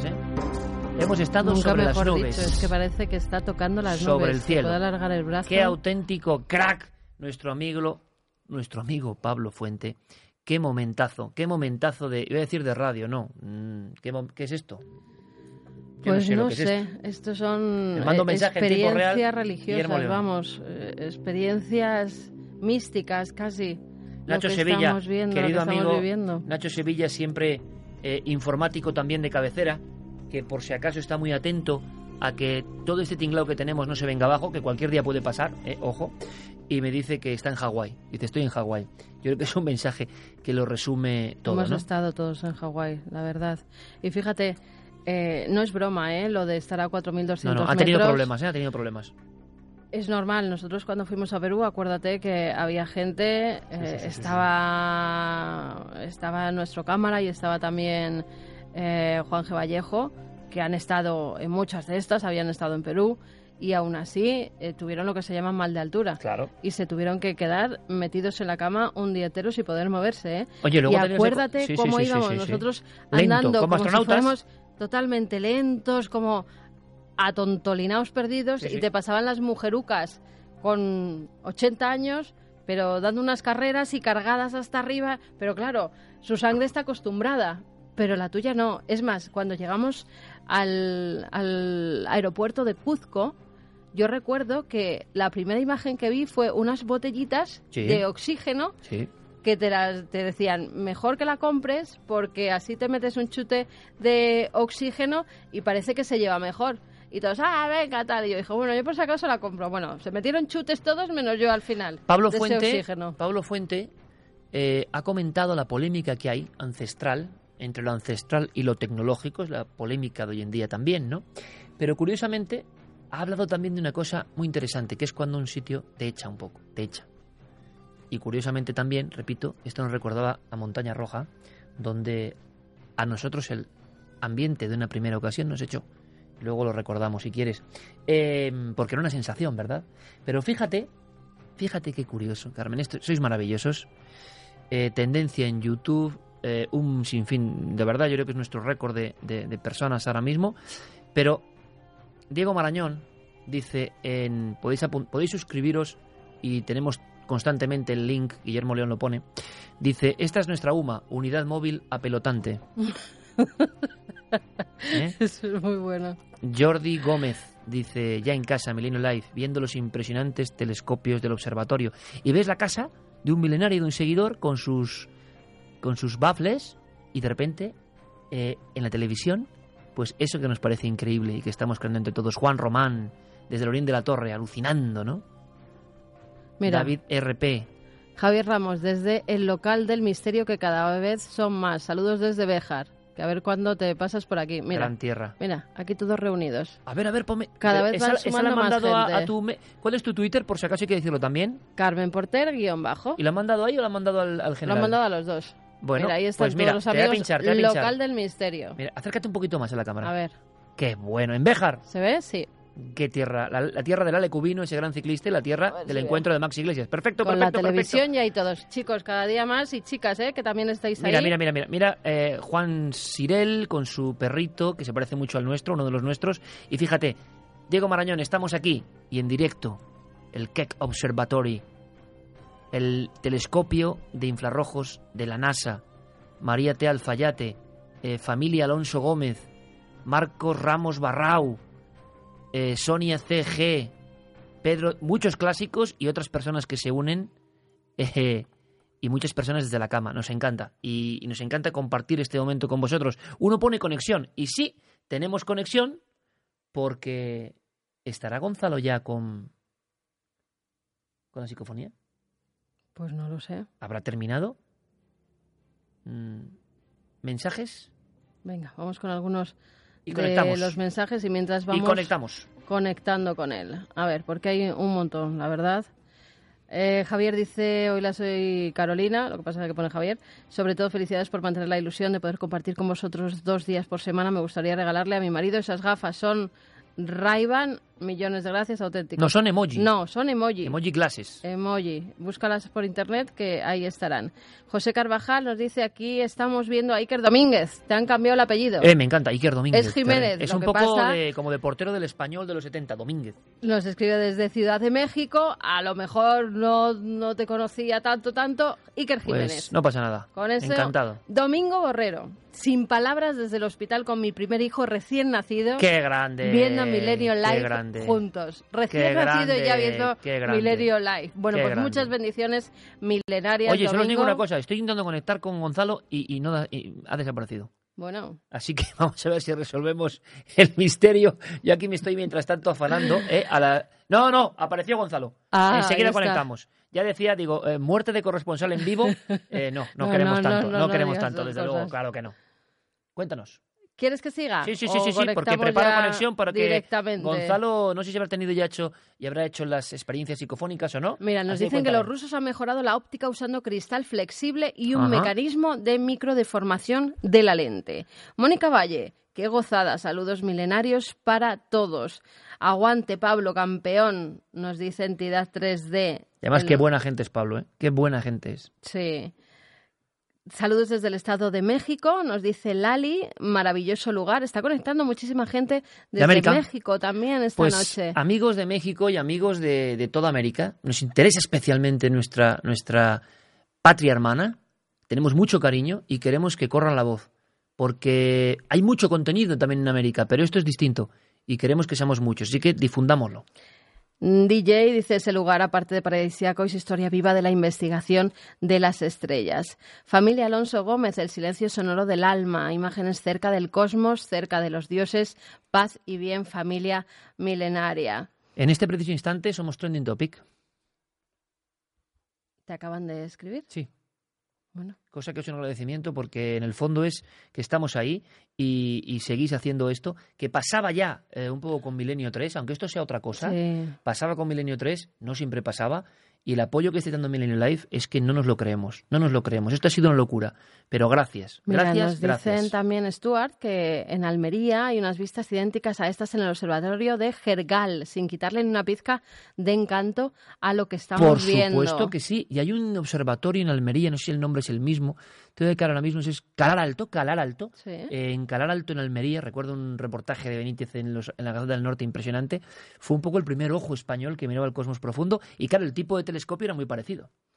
Dice, parece que estés en otro mundo, un universo desconocido, es apasionante el poder de la conexión en directo, es magia, nos lo decía María Fernández. ¿Qué más? El paisaje es espectacular y con los observatorios tiene un aire de ciencia ficción. Vamos a conectar ya directamente. José Ángel. José Ángel, un abrazo. Desde Costa Rica también, Pame Sanz nos dice que Carmen, felicidades por este nuevo proyecto. Bueno, donde hay telescopios hermanos impresionantes. En Canarias que están acostumbrados a estos paisajes, Claro, nos decía claro. Oye, ¿conectamos? Conectamos, conectamos, que ya veo ahí a Gonzalo.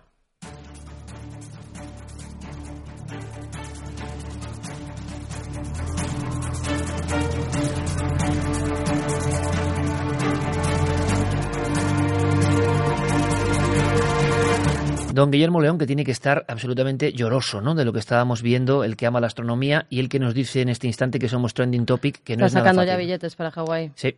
Gonzalo Pérez de- Sarro, Almaraz, Cáceres, conexión en directo, nos dicen. Don Gonzalo, buenas noches de nuevo.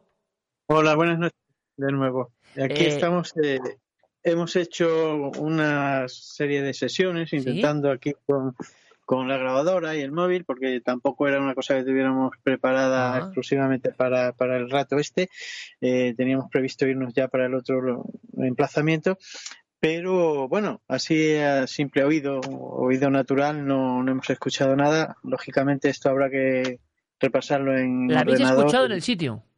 En el sitio, claro. ¿Tú sabes que eso no hay que hacerlo nunca o qué?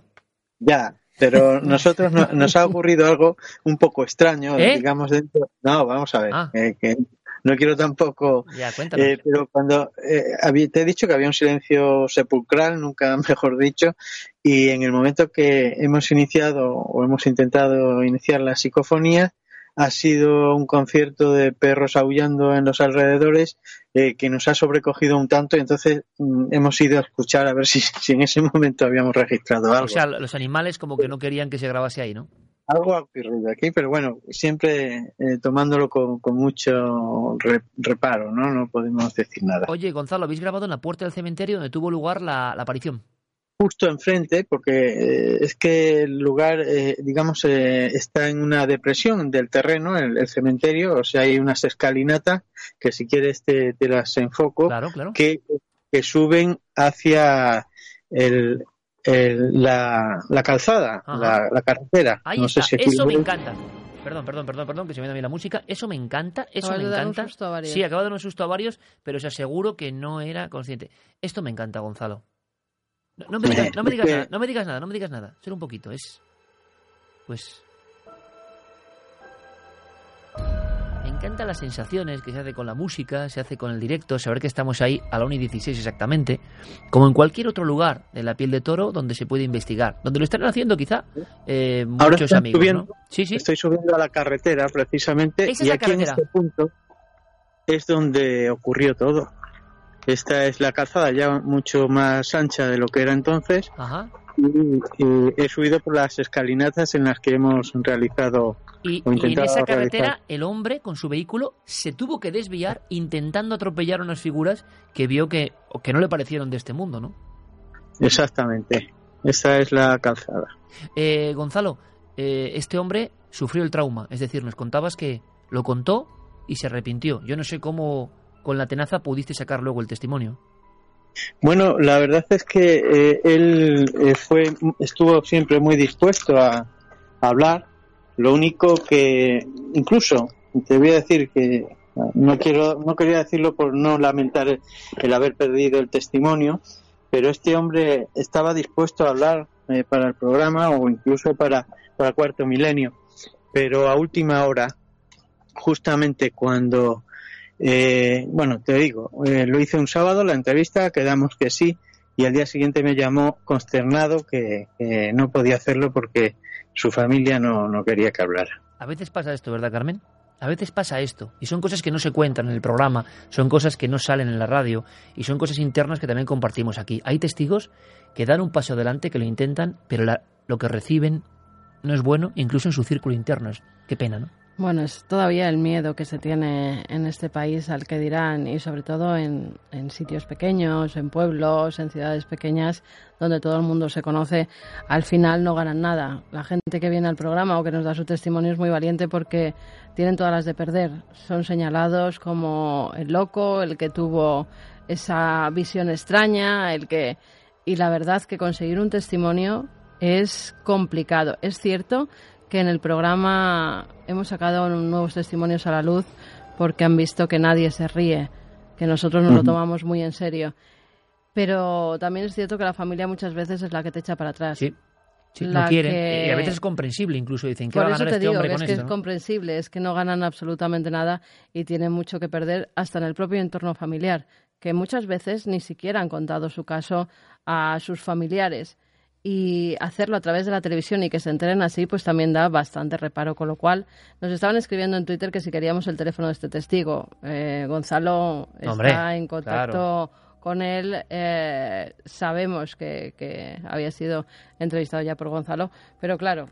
Es comprensible ¿eh? que en el último momento se echen para atrás y hay que respetarlo. Cuando ellos quieran, cuando estén preparados, como pasó en el caso de Marianela, ellos mismos muchas veces acuden a nosotros y por fin parece que exorcizan sus demonios al contar su caso. Es que Gonzalo, lo curioso es que han escrito muchas personas de la zona o algunas, todas incidiendo en que hay fenómenos, que han vivido fenómenos, que han vivido cosas, pescadores, personas que por la carretera, es decir, que pueden llegarnos más casos que te reenviaremos sin duda alguna. Así que si te parece, en este momento vamos con los ovnis en Chile y luego tú nos cuentas unas historias de ovnis ocurridas precisamente en este cordón umbilical que mezcla el cementerio, la central nuclear y una zona muy especial. ¿Te parece, Gonzalo? De acuerdo, estoy ya entonces de camino hacia ese tramo de carretera en el que ocurrieron tantos avistamientos. Perfecto, Gonzalo, un abrazo, compañero. Gracias. Gracias. Y es que lo que ha pasado en Chile, vaya con lo que ha pasado en Chile, ¿eh?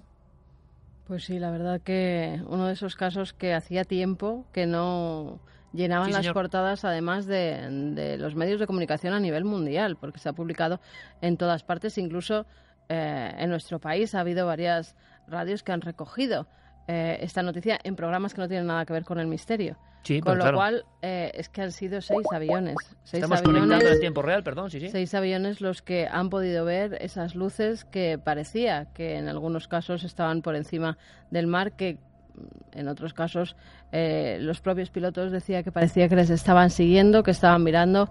Nos escribía gente desde Chile diciendo que, Esto nos interesa. que algunos eh, compañeros ufólogos, a ver si encuentro el mensaje, eh, que ya les habían dicho que había una especie de maniobras militares por allí. Pero claro, es que eh, cuando desde Torre de Control se piden el tráfico aéreo que hay, tenían que saber de esas maniobras y en ningún momento están avisados ni saben. Lo primero que se descarta y que se le dice a la tripulación de un vuelo que está viendo esas luces es que están haciendo unas maniobras con aviones del ejército. Tienen que estar informados porque el espacio aéreo tiene que estar controlado. Nosotros eh, poníamos un fragmento de esas conversaciones. Este es otro.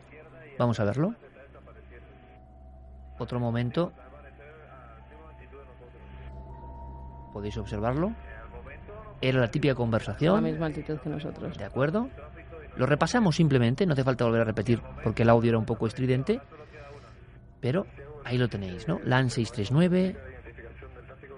Bien, pues os quiero decir que esto es solo una de las partes. Esto es lo importante, esto es solo una de las partes. Es que hay más fragmentos. Y además Diego ha podido llegar un poco hasta el origen de la exclusiva, cosa que me parece interesantísima. O sea, no solo lo que han recogido los medios, ahora nos va a contar el impacto, sino cómo salen estas grabaciones y por qué. Ahora mismo se lo damos a don Diego Marañón, pero lo que vamos a hacer, si os parece, es poner la segunda parte. Estoy seguro que queréis todos escucharlo, la segunda parte de esas grabaciones ovni en Chile que han dado la vuelta al mundo. Es que la cosa, Carmen, se empezó a complicar. Muy buen día. Buen día. Tiene una nota ahí con UFOs. ¿Cómo? Ahí al lado- a la cuadra de Libor hay una nota que dice UFOs. Sí, está lleno de ovni ahí. ¿En serio? Claro, por eso se desvió tanto la- el Copa. Y el LAN 639 y el 2473 también los vieron. Qué bueno. Ya, muy bien. Santiago, la Chile 501, posición Isabel a las 0811, nivel de vuelo 370. Eh, estimando Libor a las 0832, sigue eh. Y tenemos en esta posición eh, la luz a la una de nuestra posición, alrededor de la cuadra de Libor. Qué fenómeno más extraño. Ahora tenemos tres luces en forma de triángulo. La Chile 501 y ahí está la, apareció la tercera luz. Sí, a unas 60 millas de Libor y confirmamos también la Podrían ser unos 2.000 pies por debajo y distancia unas 20-30 millas. Afirmativo, las tenemos en este momento casi a las 3, una más intensa que la otra y son dos luces. Don Diego Marañón, buenas noches desde el búnker. Quitamos ahora mismo Aquí el- estoy. El, copy de Búnker Gonzalo. Sí, sí, búnker. ¿Y esto qué? Eh, eh, air. ¿Cómo es esto? ¿Cómo es esto? ¿Cómo es esto? Aquí me tienes. Estos son nuestros, nuestros oyentes y nuestros espectadores, Iker. Esto es un regalo de una de ellas, de Laura. Y aquí estoy preparado para cualquier conexión, ya con, con todo el aparataje listo. Oye, ¿qué, Lo dejo por aquí, lo dejo por aquí. Qué Espero que no se me audiencia, caiga. ¿Qué audiencia? Así Nosotros es. tenemos uno ahí con lucecitas que pone on air también. Sí, pero ese es artesano, Pero ese ¿eh? es artesanal y mola Este, mucho. este es más, eh, más eh, rural. Sí, sí, sí, pero mola, mola. Mola mucho porque es Claro el cariño sí. de la gente, ¿no? Es el cariño de la gente. Y el cariño de la gente nos asombra. Y el búnker, estábamos antes en un lugar, en un lugar sagrado, y estamos ahora en otro lugar sagrado, que es el búnker. Eh, Diego, ¿qué ha pasado a nivel del tema de eh, Dicen que los parece un cartel de The Walking Dead. de repercusión. Xavi. Bueno, en cualquier momento puede llegar a serlo, sí. ¿Qué ha pasado en Chile? ¿Cómo podríamos resumir eh, estas grabaciones? ¿Dónde surge la noticia? ¿Cómo es posible que se monte el lío y se viralice, nunca mejor dicho? Pero aquí no es un viral de una imagen extraña que aparece, que se va. Aquí son, bueno, no recuerdo un caso, excepto uno del año 80, en la frontera entre los 70 y los 80 en España, con tantos aviones comerciales a la vez. Estamos ante un caso récord. Sí, y además has usado muy bien ese verbo viralizar porque es justo lo que ha pasado. No es que el caso se haya A producido ahora, sino el que no llevamos... No, pero ahora sí se oye, ahora se tiene que, se tiene que oír. ¿Me escucháis, compañeros? A ver si ahora. Vale, vale. Dice Yo que te muy escucho bajo. muy bien. No, pero en, en YouTube que está en la- volumen muy bajo, muy bajo y que no se nos escucha ahora nada. Bueno, ha debido haber quizá alguna pausa. Por el- A veces las conexiones con Skype No, no, tienen el sus audio, el pequeños audio, problemas. dice. El Ahora- audio ahora- nuestro de nuestros micrófonos. Pues ahora tiene que oírse perfectamente y si alguien más tiene problemas que nos lo diga. Pero ahora se mismo oye muy bajo. tiene- Bajo no, muy bajito. Bajo, bajo, no ¿Sí? se oye.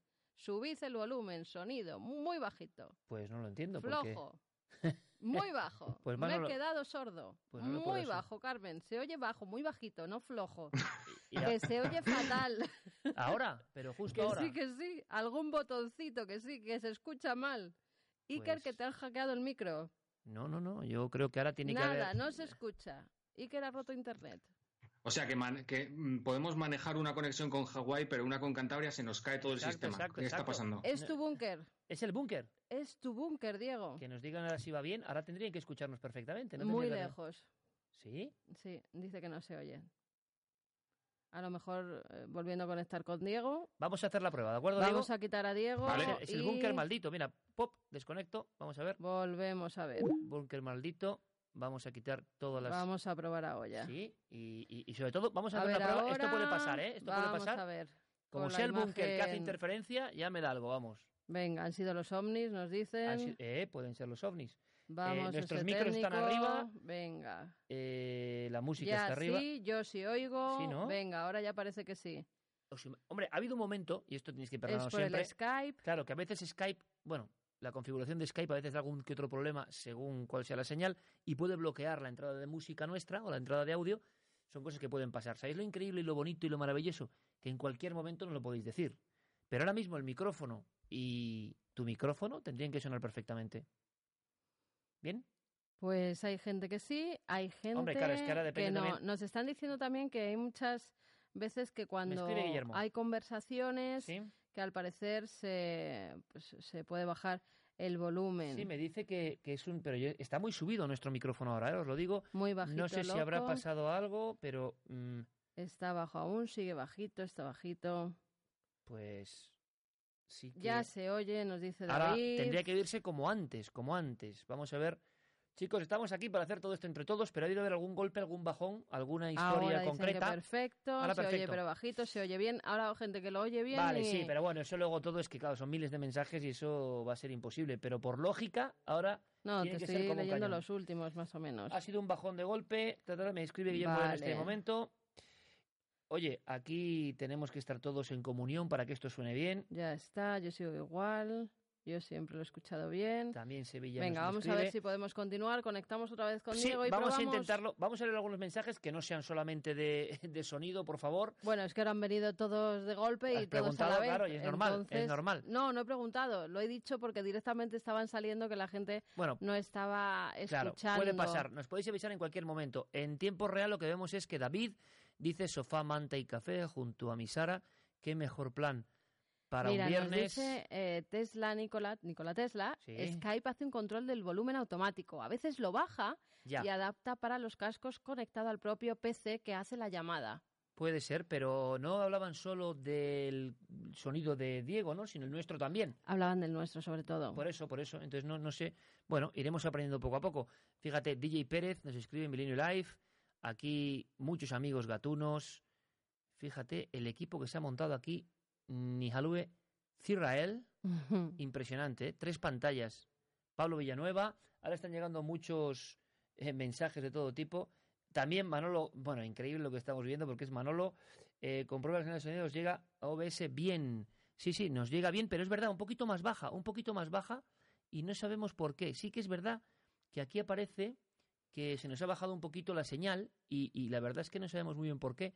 Vamos a ver si en tiempo real yo logro solucionar esto, porque sí, vamos a ver si yo no creo que hayamos tocado nada especialmente que yo tenga entendido. Ha sido el búnker, interfe- interferencia bunkeriana y de repente nos ha quedado un poquito... Voy a subir un poquito aquí el volumen directamente a mano ¿Qué tendrá Diego en el búnker? porque a lo mejor. Ahora tiene que irse mejor, chicos.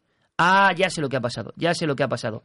Ya acabo de descubrir. Y bueno, lo que es increíble, Carmen, es la cantidad de amigos en tiempo real que nos ayudan. Manolo Rodríguez, el gran crack de la técnica y que ha construido casi con las manos este, este estudio. Ahora sí. Ahora sí, ¿verdad? Ahora sí. Pues os voy a contar lo que ha pasado, pero mire, vamos a ver, yo estoy hasta sudando, ¿eh? Estoy sudando, ¿eh? ¿Quieres que ponga el aire? Eh, sí, porque estoy absolutamente... Venga. Ahora, os voy a contar, chicos, porque esto es también parte de la historia de cómo hacer esto.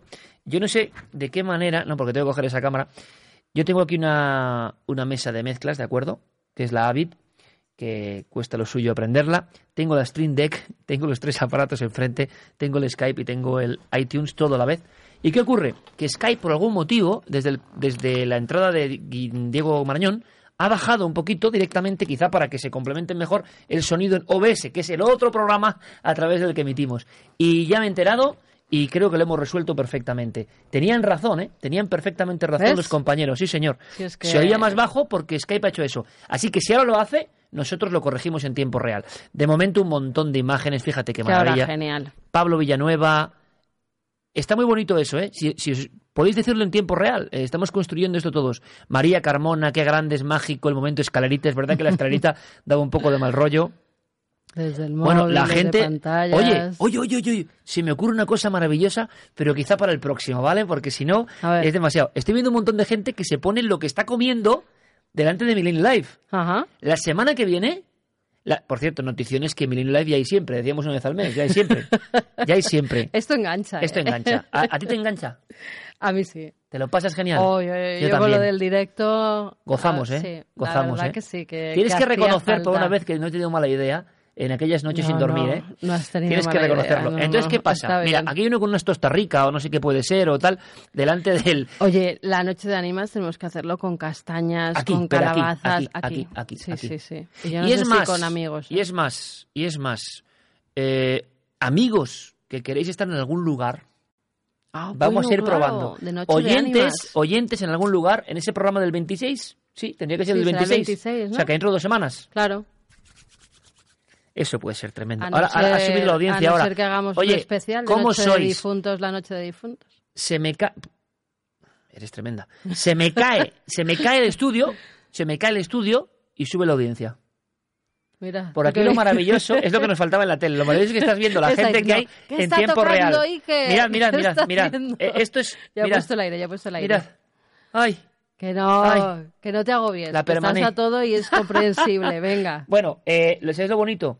Manolo Rodríguez, eh, Nacho Sevilla, Guillermo León, Diego, todos preocupados y entre todos haciendo esto. Yo creo que ya controlo y ya Venga, sé por conoce qué con es. el pobre Diego. Venga, mira, se ha ahí con el eh, cartel. un montón de amigos mandándonos sus cosas, Robert Cornejo, Padme, oye, muchos perricos viendo... ¿eh? Sí, mucha gente con sus mascotas. Bueno, con bueno, mira, mira, mira, con mira, mira, mira, gatos. Este pone una especie de croissant. ¿Alguien me puede identificar este bollo? ¿Es un A ver. hornazo o qué es esto? Yo creo que es pan, ¿no? Oye, el próximo día, mira Tempus Fugit, qué simpatía con su, con su taza, pan trenzado, mascotas y comidas. Me ha encantado saber que el público, nuestro querido público milenario que construye esto con nosotros, claro, es normal, yo también lo haría, unas golosenitas, un tal. La próxima semana, fotografiamen de todo lo que están tomando. ¿De acuerdo? Venga, Vamos a hacer un mural. Bueno, conectamos. Oye, Diego, eh, léeme algo, Carmen, porque voy a intentarlo con Diego y espero que no se me vaya todo al garete.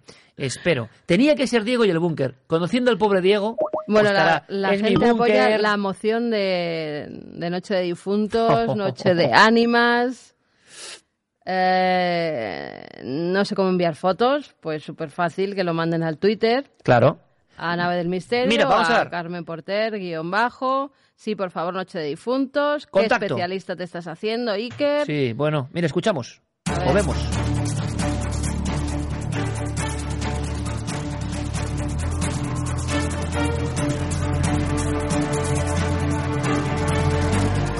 Nave del Misterio, que es nuestra columna vertebral. Carmen Porter guion bajo. Y en las redes sociales nos vais a encontrar en todos los sitios. Info arroba millennialife.com, el mail. Don si Diego Marañón. escribirlo. Pues mira, ¿Qué tal tu es- ahora? sí, perfecto. Yo creo que ahora nos van a decir que perfecto. Yo creo que tu, tu Skype ha bajado momentáneamente el sonido del OBS, que es el programa, digamos, directriz por el que salimos, y es lo que ha pasado. ¿Por qué siempre la lías, Diego? Es el búnker. No sé, pero es, es bonito esto de tener siempre a alguien a quien echarle la culpa. Sí, ¿eh? sí, hombre, por supuesto. Es absolutamente bien. una salida, un recurso. El, el observatorio de. Hawái eh, de alta profundidad cósmica nada que ver con el búnker en cierta población costera de Cantabria. Sí, sí, sí. Las Es interferencias no llegan. Bueno, eh, ahora poniéndonos en serio, hemos visto una serie de filmaciones eh, o de audios en Chile. Yo avi- avisaba de que hay imágenes. Y es que hay imágenes que vamos a ver, una imagen fija muy sorprendente. Eh, Diego, repercusión en Chile, ¿qué ha pasado? Bueno, en Chile se están volviendo locos. Fíjate, esto que tengo aquí, por ejemplo, es una página de uno de los diarios de Chile, es La Estrella, una página ayer, a toda página, como ves la noticia, y es solamente una de las noticias de el las titular, por favor. cientos que han, que han salido. Titular. El titular es OVNIs en la noche investigan misteriosas luces vistas por pilotos. ¿Vale? Investigan misteriosas luces vistas por pilotos porque este caso Iker tuvo lugar el pasado 7 de mayo de 2018, aunque se haya viralizado ahora porque es ahora cuando hemos conocido las grabaciones de audio que hasta ahora estaban un poquito ocultas, ¿no? Esto ocurre, como te digo, en mayo a las 3 de la mañana más o menos, a unos 380 kilómetros de la costa de, Antof- de la costa de eh, Antofagasta, en Chile. sí. Un paraje maravilloso, por cierto, Sí. muy lunar Sí, también. Es verdad. Es verdad, y se le ha denominado caso Libor. Allí se conoce como caso Libor, ya se ha llegado a los titulares, porque Libor es una zona del espacio aéreo chileno en la que hay un puesto de control y, y fue justo en ese área donde se produjeron todos los avistamientos por parte de no uno ni dos, sino hasta seis aviones comerciales. Toda la tripulación, todos los pilotos fueron testigos de lo que se estaba viendo en esa vertical y así quedó registrado en las conversaciones eh, que mantenían unos con otros, verdaderamente sorprendidos, verdaderamente impactados y si te has fijado, Iker, en uno de los audios tendremos que investigar porque es evidente que uno de los pilotos era español por el acento. Hay que investigar.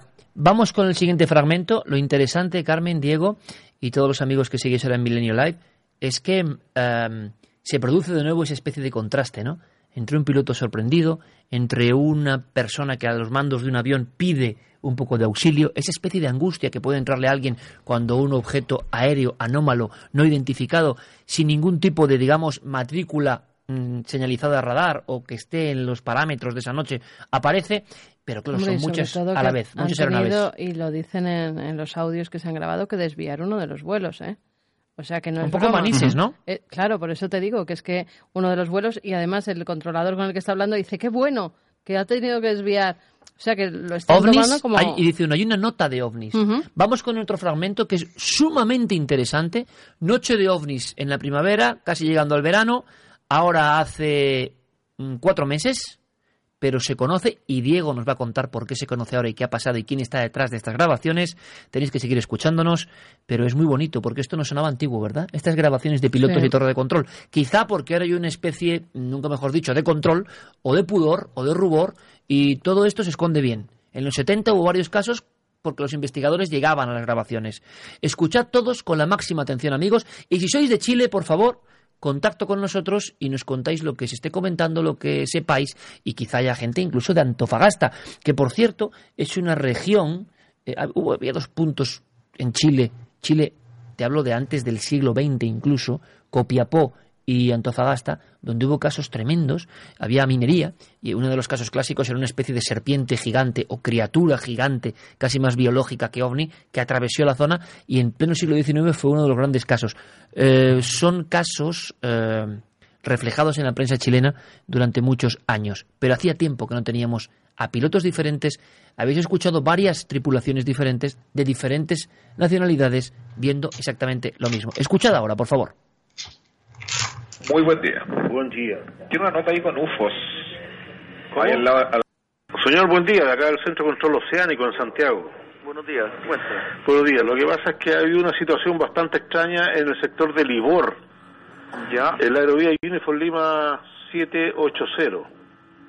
Ya. Allá hay unas seis, cinco o seis aeronaves que han notificado movimiento de luces, eh, dos o tres luces, hasta cuatro luces en ese sector al, al este, digo al oeste del sector Libor, este, a nivel o más bajo que ellos. Y todavía se mantiene la situación, pasaron tres aeronaves que notificaron eso, de hecho una aeronave se desvió 30, 20 millas para, para evitar.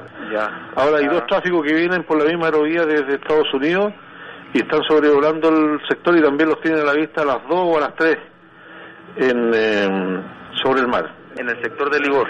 Claro, y no hay, no hay tráfico, el tráfico que tenemos nosotros lo tenemos controlado, pero esas luces que evolucionan ahí, no, en el radar nosotros no las podemos hacer. Ya son varias luces entonces. Claro, hasta tres y no han, no han informado. Ya. Y, como le digo, sigue la información, así que por eso ya llega más, más, más de media hora que estamos recibiendo los reportes, por eso prefiero avisarle, por cualquier cosa. Yo vamos a coordinar con la Quinta Brigada porque eso está en la jurisdicción de la Quinta Brigada. Perfecto. Se hablaba de la Quinta Brigada, se hablaba de militares, el mismo, digamos, puzzle de acontecimientos que es pasa algo, se verifica que eso, ese algo está ahí, que está interrumpiendo, poniendo en peligro incluso a tripulación aérea eh, comercial. Se habla, como decía Carmen, de desvío de alguno de los aviones y, por supuesto, hay que llamar a los militares. ¿Se hizo o no se hizo? ¿Qué sabemos, Diego? Pues fíjate, estábamos escuchando conversaciones entre el Centro de Control Oceánico de Santiago y el Comando de Operaciones Aéreas, que es quien tiene la potestad, llegado el momento, de permitir la salida de cazas o de interceptores para, bueno, para ver qué está pasando con ese tráfico que está invadiendo el espacio aéreo de Chile, ¿no? Yo he hablado con eh, Eliseo Ibaca, que es uno de los responsables del CEIFAC. El CEIFAC es una asociación, digamos, eh, civil, independiente, no tiene nada que ver con el gobierno y han sido ellos quienes han sacado a la luz estas grabaciones.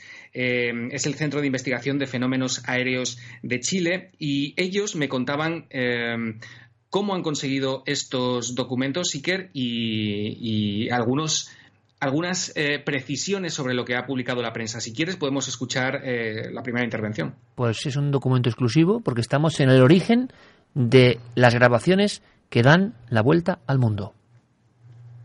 Bueno, este audio le llegó a mi colega investigador Víctor Tolosa en la ciudad de Temuco por medio de un contacto que él tiene al interior de las Fuerzas Armadas, el cual se mantiene en reserva, y él posteriormente me envía el archivo a mí, ya que esto sucedió en nuestra región, acá en Antofagasta, segunda región, a más de 400 kilómetros al oeste de la región. Mira, básicamente se trata de conversaciones entre vuelos comerciales y la torre de control que opera en Santiago, el Centro de Control Oceánico, cuya conversación se mantuvo por más de 20 minutos, en la cual estos aviones reportan la aparición de, de tres a cuatro luces en un punto de control oceánico conocido como Libor, el cual se encuentra a más de 400 kilómetros al oeste de la región de Antofagasta. Quiere decirse, Diego, que estos chicos tienen un amigo militar que de, dentro de los expedientes X o de las grabaciones eh, secretas lo extraen y lo filtran. Tal cual, es una especie de garganta profunda de la que no se ha difundido el nombre por razones obvias, ¿no?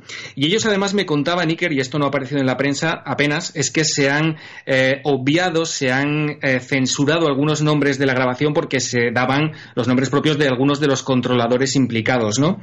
Y además ellos que, mm, que tienen sus fuentes, evidentemente, me, comentaban que está prácticamente confirmado, que ellos lo tienen la confirmación no oficial, evidentemente, porque no hay todavía una respuesta oficial ni por parte del gobierno ni por parte de la CEFA, que es el comité que sí que tiene potestad para emitir dictámenes, digamos, oficiales, que sí que dos cazas, dos aviones F-16 de la Quinta Brigada eh, salieron eh, de, de la base de Cerro Moreno para perseguir a estas tres luces Tres luces Iker que. Hubo scramble, por tanto.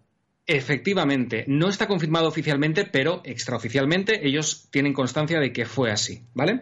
Entonces son tres luces Iker cuyo origen no está nada claro. Hay, hay quien ha querido, eh, digamos, darles una posible explicación como, y esto te va a sonar a casos clásicos que tenemos en España de chimeneas y demás, como que eran las luces de eh, embarcaciones de pesca que estaban en el océano y que a través de la refracción de la luz pudieron dar lugar a equivocaciones, pero claro, el piloto de Copa, de la aerolínea Copa del vuelo 174, que fue el primero además que las vio, descarta de plano esta opción porque dice que esas luces tienen un comportamiento inteligente que aparecían, desaparecían, se iban moviendo y que incluso en un momento dado hicieron una formación perfecta eh, con forma de triángulo.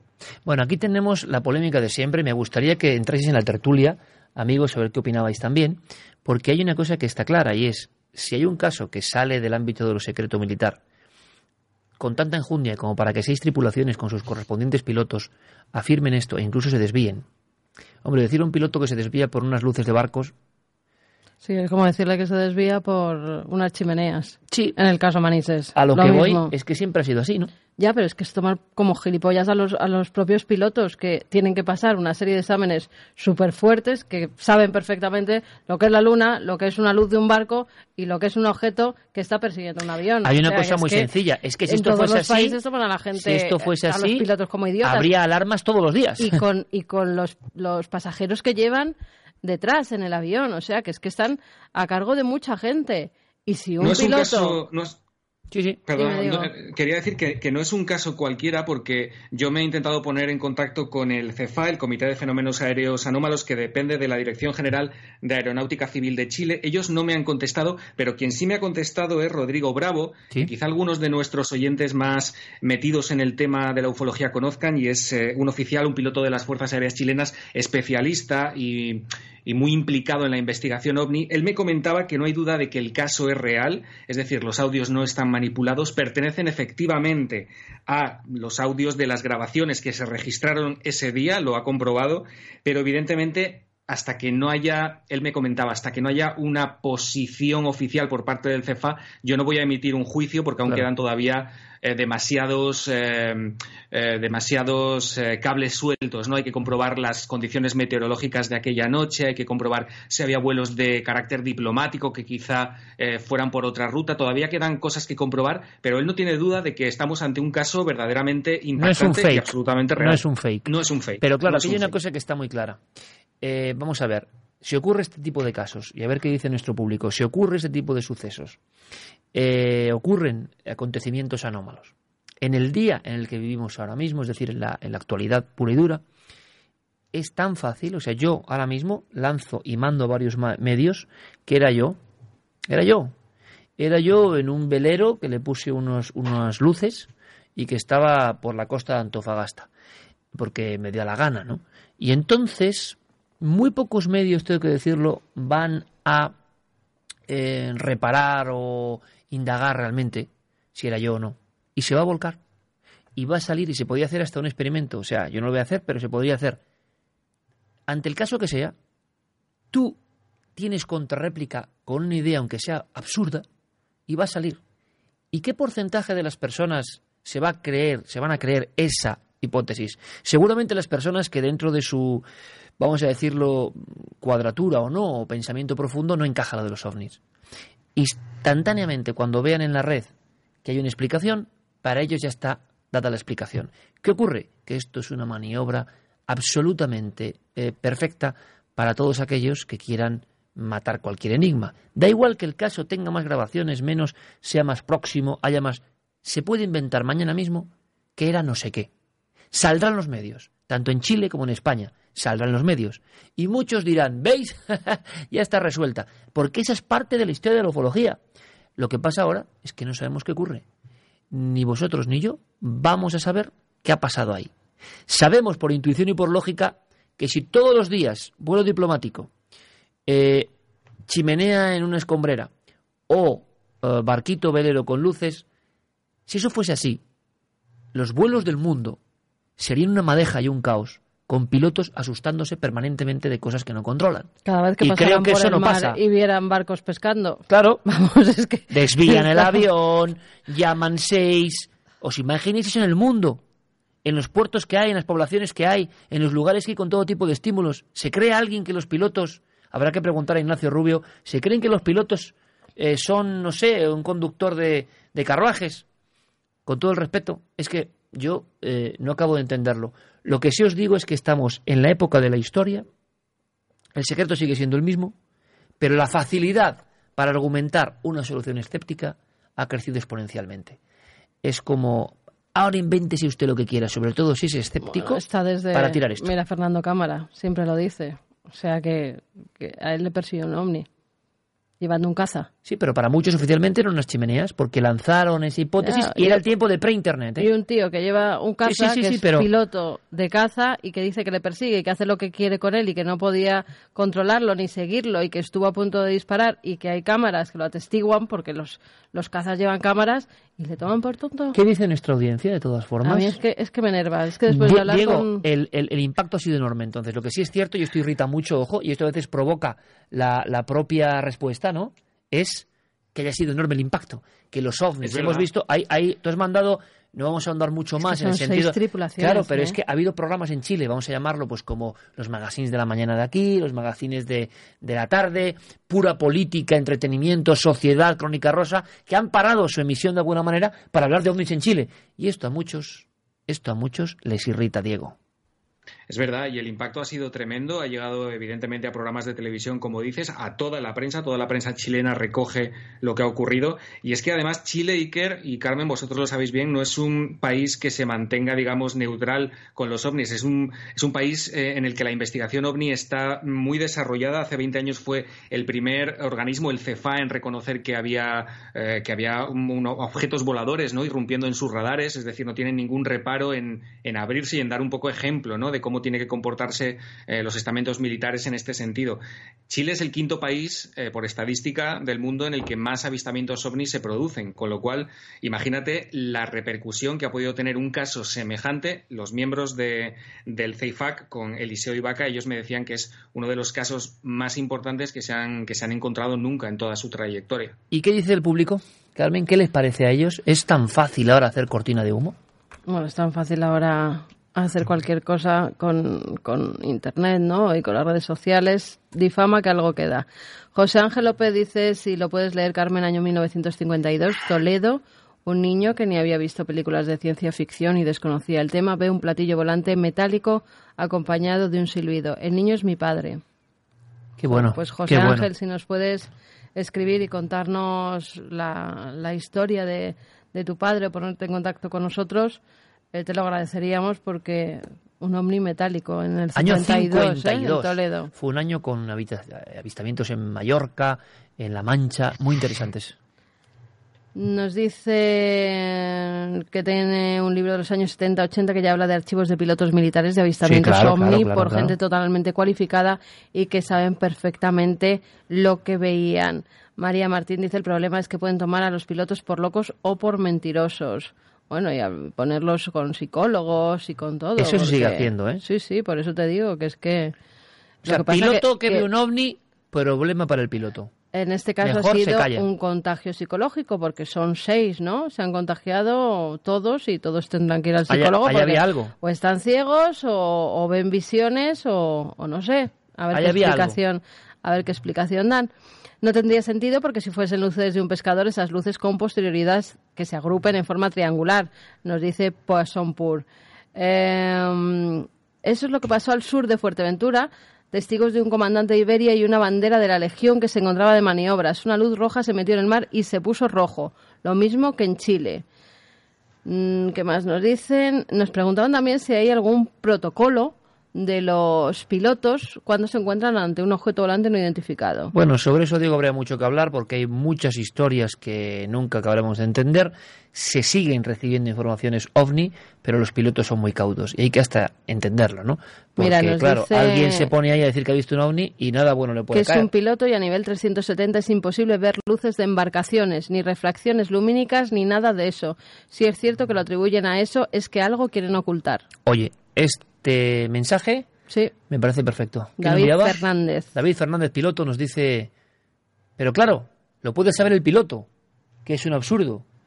Eh, el público normal y corriente no sabemos que es un absurdo y nos podemos creer que, ah, ya ha sido resuelto. Yo decía al seguir la noticia, Bueno, cuando hemos hablado con tantos pilotos, nosotros ya tampoco nos lo creemos. ¿eh? claro, pero yo creo que ante un caso de esta envergadura, seis tripulaciones encontrándose con algo increíble y seguiremos investigando, eh, es muy sencillo y va a pasar, y yo intuía que iba a pasar, que tiene que dar la explicación. Sí. Mira, Belén ¿Eh? Iglesias dice, ¿por qué siempre nos quieren tomar por tontos?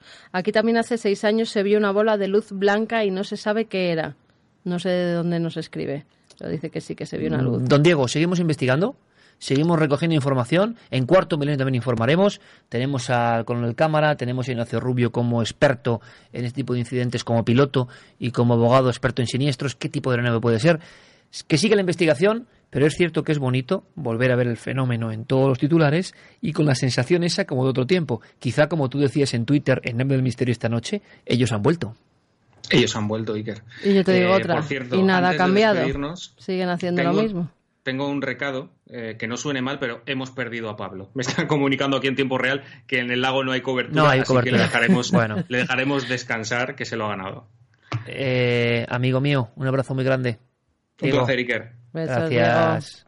El Hasta público no le gusta nada que, que le tomen el pelo. No quiere decir que sean extraterrestres ni que estemos diciendo que efectivamente eso eh, es así, ¿no? Ya están los ovnis eh, con tripulantes, pero que algo muy raro tiene que ser porque el propio Centro de Control de Santiago de Chile se queda como diciendo esto está ahí, está pasando y ningún piloto sabe identificarlo. ¿Sabes qué pasa? Que luego cuando, cuando hablas con los pilotos, tanto de líneas aéreas comerciales como pilotos militares, pilotos de caza, eh, todos te dicen lo mismo, que la callada sigue siendo la respuesta, que en cuanto se ve algo extraño, tienen que callarse, que no pueden decir absolutamente nada y que si dices algo encima eres el señalado o te llevan a un tribunal médico o encima tienes problemas. Lo bueno de esto es que no ha sido un solo piloto, es que han sido seis a la vez. Y con seis a la vez ya es muy difícil que a todos los quieran llevar por tener una misma visión, desde diferentes puntos, viniendo desde eh, diferentes eh, tramos. Unos venían eh, por la dirección norte, otros por la dirección sur, y todos se encuentran con lo mismo. Esas luces reflectarias, en todo caso, si eran eso, no se podían ver lo mismo viniendo desde el norte que viniendo desde el sur que viniendo desde el este es que no es no se encuentra ningún sentido y alguien que sepa de óptica lo va a saber enseguida esas luces no reflejan igual Lo curioso es que eh, lo decían los pilotos, ¿no? Han puesto ellos mismos una tarjetita que ponía UFOs. claro O sea, ellos ya sabían por dónde iba el tema y esos UFOs han estado Y siempre con nosotros. Han estado siempre, sea lo que sea el fenómeno, siempre han estado con nosotros. Y muchas veces cerca de epicentros donde lo paranormal se manifiesta, lo extraño se manifiesta. Es más, ahora, en nada, en unos minutos, entramos con un personaje que se va a convertir en mito ya mundial. O sea, ha dado, ya. dado- ha dado el paso ya. Slenderman. Ahora hablamos de Slenderman, pero con claves quizá no muy conocidas, ¿te parece? Último saludo, conexión. Nuestro amigo Gonzalo sigue ahora en una carretera. Mira, esto es más gráfico que nunca, ¿no? Una auténtica señal de tráfico en esa carretera donde, partiendo del cementerio, se vivieron un sinfín de fenómenos. ¿Estaríamos sin duda, eh, Gonzalo, en un punto caliente? Pues sí, eh, buenas noches de nuevo. Estábamos justo en un tramo en el que os decía antes, eh, de apenas 250 metros, ocurrieron varios avistamientos. Es decirte que hemos tenido unas sensaciones eh, pues de recordar muchos momentos de investigación y además también junto a ti eh, al pasar por la localidad de Saucedilla, por esa calle principal que atraviesa esta misma carretera, o sea, es la misma carretera que traemos desde Almaraz. Has mencionado Y- Saucedilla, Gonzalo, porque fue donde se vio la famosa dama enlutada gigantesca que flotaba en mitad del pueblo, que provocó un auténtico pánico. Y estamos en la misma ruta. Ese cementerio, ese pueblo con esa visión, es más, que se vio por la zona donde estás tú ahora, que eso no se sabe mucho. Es decir, que esa figura no solo se vio en el centro del pueblo, en una calle González Amézqueta, de entrada al pueblo, sino que se vio en diferentes puntos en las cercanías. Una extraña actividad desde los años 70 y con casos que ha sido recopilando, vamos, como auténtico punto epicentro en la comarca.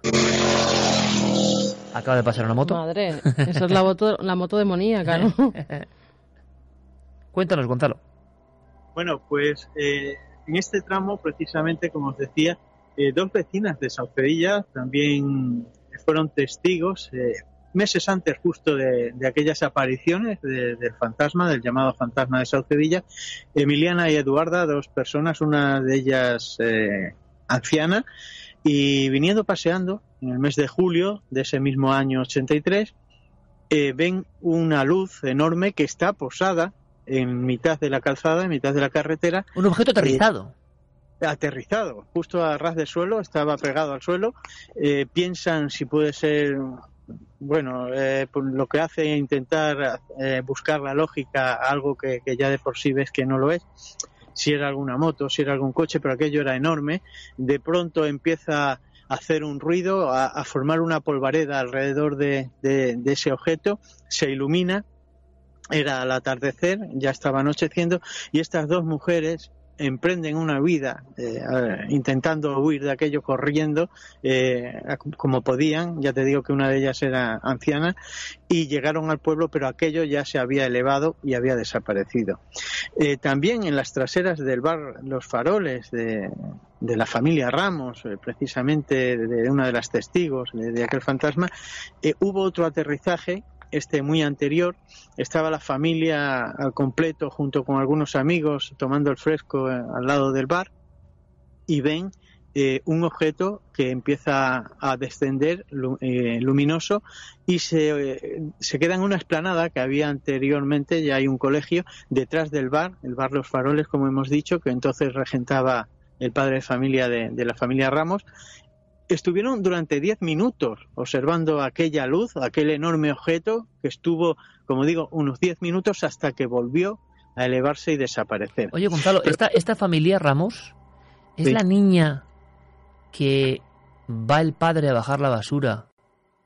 No, eh, eh, esa fue Mariscal, María del Mariscal. Perdona, sí señor, sí señor, sí señor, sí señor. Pero fueron las dos testigos principales, sí.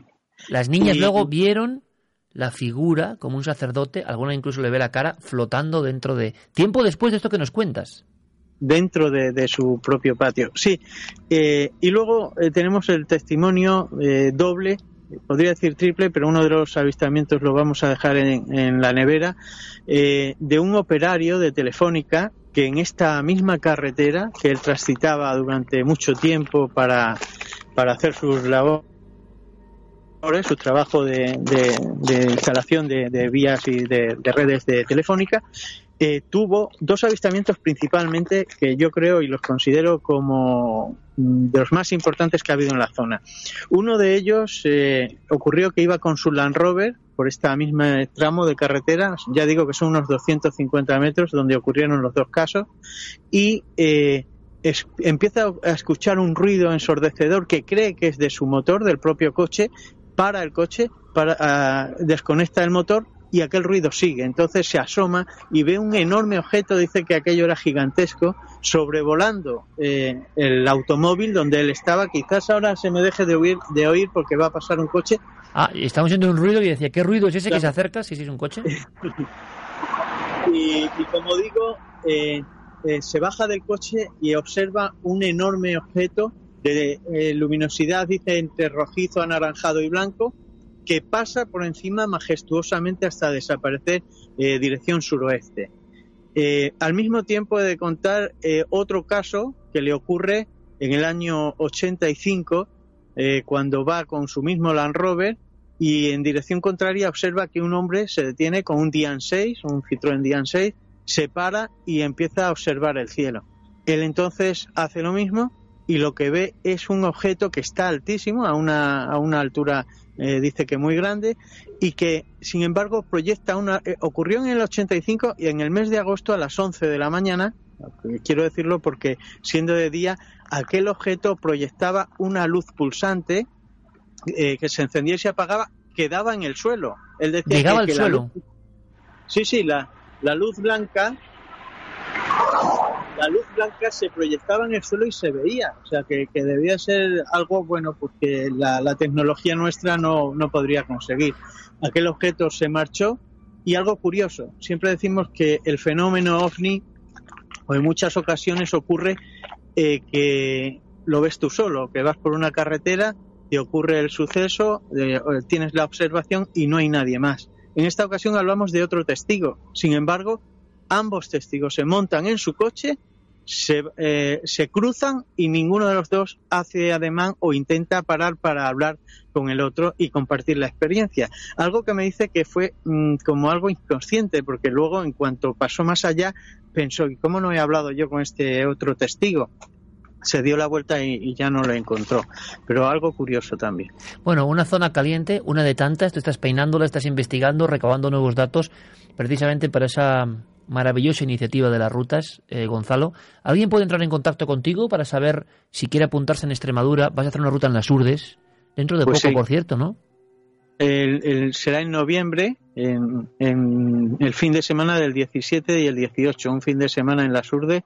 Eh, bueno, pues eh, para pasar una convivencia, además, con gente que, que le interese o tenga sienta curiosidad por el misterio, porque no es lo mismo, ya de por sí en, la ruta, digamos, normal en la que hago por Navalmoral y la zona, eh, existe ese, ese entusiasmo final una ruta que debería durar tres horas y acaba siendo de cinco, pues imagínate un fin de semana completo, ¿no? Oye, eh, ¿estáis el viernes o no? ¿Eh? ¿Viernes estáis por ahí o no?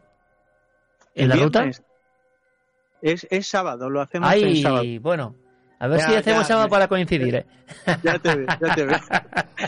bueno, Gonzalo, que te mandamos un abrazo muy grande.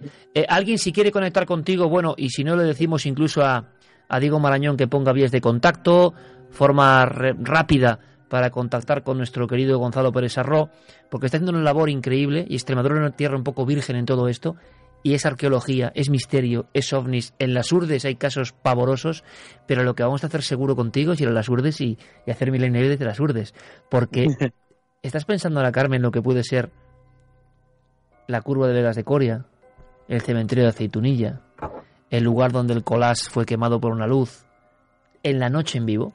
O estar en la habitación de Iker Jiménez. ¿Eh? ¿Eso, cómo es? Creo que han puesto una habitación con tu nombre. ¿Sí? En un hostal donde. Oye, muchas gracias a los kurdanos. Porque cuéntalo, porque eso ha sido última hora. Pues ¿eh? desde Turismo de las Urdes han escrito porque quieren hacer esas rutas misteriosas con Cuarto Milenio, que es el que según nos comentaban, el que ha puesto a las urdes en órbita en lo que tiene que ser el misterio y sobre todo a ti, Iker, que querían un poco ponerte como darte además un regalo bueno pues como introductor de, y como comunicador de lo que pasaba esto en, las urdes durante tantos años que lo normal era otra cosa sino casi que se les corriendo porque la gente no quería que esto se conociese pues hay un embajador grande en Extremadura de cuarto milenio es nuestro compañero Gonzalo y él hace ya unas rutas maravillosas que irán seguro ampliando. Yo tengo mucha fe en eso. Y nuestro compañero Gonzalo eh, es garantía. Es garantía de conocimiento, garantía de, entusiasmo, garantía de apoyo. Y aquí nosotros, Carmen y yo, ¿verdad? Eh, confiamos plenamente en que eso va a ser una enorme aventura y en las urdes. Ahora, eso sí, tenemos el privilegio de contar con él en la soledad más absoluta y en las urdes puede ser una aventura. Así que Gonzalo, daremos vías de contacto porque me encanta que estéis triunfando. Un abrazo y un beso muy grande para Marisa, un beso muy grande y un abrazo muy fuerte para ti, hermano, porque yo creo que lo que estás haciendo es muy importante y que haya muchas más rutas y que conozcamos mucha más Extremadura mágica. ¿Te parece? Muchas gracias. Así lo haremos o intentaremos hacer porque, como tú dices, es eh, cuestión de demostrar algo que es patrimonio también como es el misterio y que además lleva a una cultura que últimamente, y gracias sobre todo a tus programas, eh, se está divulgando y se está extendiendo. Un abrazo muy grande, Gonzalo. Cuidado con la cartera, cuidado a la vuelta, cuidado a la vuelta. Un beso para Marisa. Hasta luego. Chao. ¿Sabes lo que pasa? Que, es maravilloso cómo eh, se está potenciando todo esto, ¿verdad? Y hay gente que está haciendo bien las cosas y gente que está diciendo, oye, hay que apostar por el misterio, hay que apostar por esto que es patrimonio. Y si hablamos de misterio, ¿qué te pareció la peli, por cierto? Ay, también hay que dar las gracias a un colaborador nuestro, criminólogo, que nos eh, da un premio, no sé si podremos ir a buscarlo, eh, en Galicia. Luis Salamancos. Luis Salamancos, que también nos otorga un premio por difundir eh, con seriedad, así lo ponía, todas las historias que tienen que ver con una sociedad grande, criminológica y forense. Exacto, o sea que... Seguro que, a Luis le tenemos también, porque como somos toda la panda, eh, el nombre de Millennial Life se le ocurrió a Carmen, porque estábamos barajando varios, y, y dije sí, porque yo primero decía Milenio Directo, ¿verdad? Pero es como antiguo. como tú. como yo, como yo, claro, retro, milenio retro, milenio retro. Eh, y un argumento era que es que realmente ya no somos dos en la noche. Claro, es que hay mucha gente y hay mucha gente que está haciendo el programa y que conecta con nosotros. Ya no estamos solos en casa, estamos bien acompañados, no solamente por los colaboradores que están conectando, por los reporteros, sino por todos los amigos que están ahí. Con lo cual era Millennium Life, era como una experiencia ¿no? de, comunicación. ¿Qué es lo que es esto? Mm, fuimos al cine Sí. Porque nos lo dijeron la semana pasada. ¿Qué nos dijeron? Pues que nos invitaban a ver una película. que Pero el todavía- público decía, ¿la habéis visto? No, porque no se ha estrenado.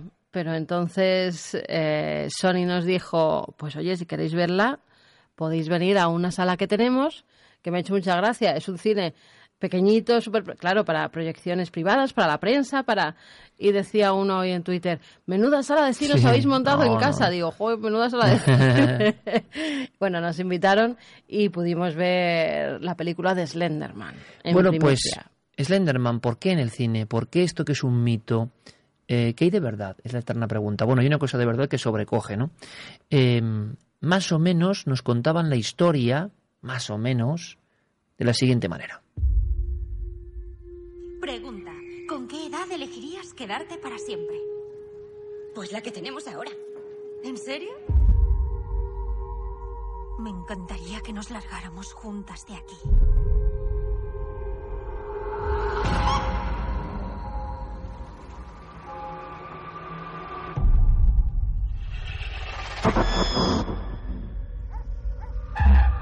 ¿Qué te ha preguntado la poli?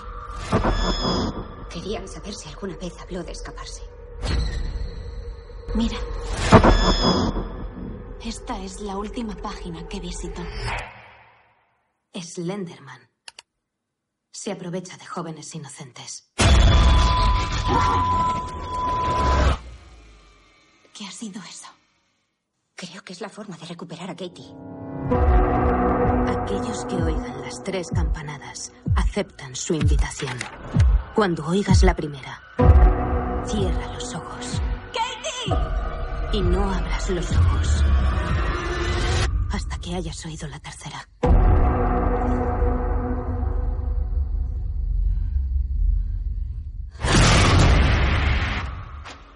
Se te mete en la cabeza.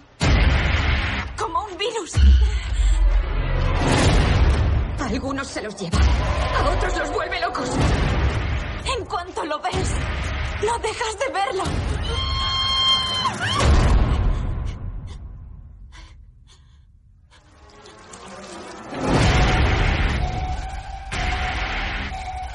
Sigo viéndolo, viendo, sigo viéndolo, sigo viéndolo, sigo viéndolo,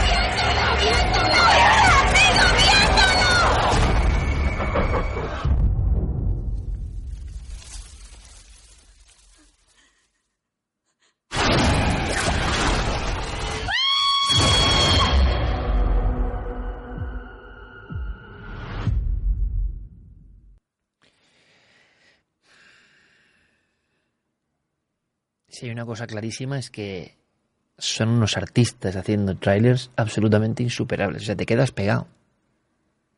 Muchos conceptos. Como es la propia película, yo creo que son muchos conceptos entrelazados, con algunas claves. A mí ha habido cuatro o cinco golpes que me han encantado, sinceramente. Luego tiene también áreas que no se entienden tanto y sabremos por qué, porque es muy interesante la intrahistoria de la película. Eh, ¿Cuál fue el momento para ti, sin desentrañar, eh? Pero ¿cuál fue el momento así como que te quedaste de esos que quizás recuerdes por una película? Que lo malo es que las películas, yo Es que nueve de puedo cada diez no me acuerdo de nada. No puedo decirlo porque Bueno, es uno de los sustos que te agarré así y entonces no, no puedo decir dónde sale ni qué es. Pero fue un susto. Sí, fue un susto. O sea, fue un susto porque más o menos en algunos ya te esperas, ¿no? Bueno, pues ahora va a salir seguramente esto, tal, después de ver muchísimas películas de miedo. Pero este no me lo esperaba. Y entonces fue como ¡pum! y, y te hice así que tú te reíste, pero te, te cogí así como del brazo de- del susto que me había dado. Sí, tiene algunos puntos y sobre todo tiene algunas cosas que, que a mí me llamaron mucho la atención y es lo que hemos visto en ese tráiler, unos dibujos, ¿no? Las chicas también. de repente tienen en, en la pared unos dibujos y es que esos dibujos eh, en realidad corren por toda la red. Están por todo Internet. Gente que asegura haber visto a Slenderman, a un personaje que es un creepypasta, pero que la gente asegura que lo ha visto. Niños pequeños que dibujan siempre esa misma forma. Ese hombre muy alto, alargado, con los brazos muy largos, a veces como con tentáculos que le salen por detrás o como una especie de ramas. No se sabe muy bien lo que es. Esos dibujos que se basan en dibujos que salen en Internet, sí que me llamó la atención de cómo habían eh, removido, ¿no? todas las historias, todas las leyendas urbanas que se han contado en torno a este personaje. A mí me, me recordó ese momento, que para mí también es de los mejores, a la película Modman, que a mí me encantó esa película, con Richard Gere investigando en el papel de John Keel Mm. las apariciones del Modman. Por cierto, Javi Pérez Campos va a entrar ahora con algo detrás, nada no estaba preparado, ahora os comento. Em, cuando el experto, entre comillas, le dice al periodista Richard Gere que está en Point Pleasant y no sabe lo que está ocurriendo con esa gente que ve a la sombra, hay una serie de dibujos y de conceptos y este experimentador va atrás en el tiempo. Hay varias escenas en Slenderman donde las niñas, porque es una película de terror adolescente, pero es en el fondo el paso siguiente del siglo XXI, el espiritismo de toda la vida. Al final estamos contando esta historia y la vamos a desarrollar en tertulia, que me interesa mucho que entréis en tertulia con nosotros ahora en esta franja final del programa, cuando somos tantísima gente en este momento que nos parece increíble, quizá el puente ayuda, pero somos prácticamente el doble de lo habitual a estas horas, ¿no? Intempestivas, así que muchísimas gracias. Pero hay mucho que hablar de Slenderman y de ese contenido profundo.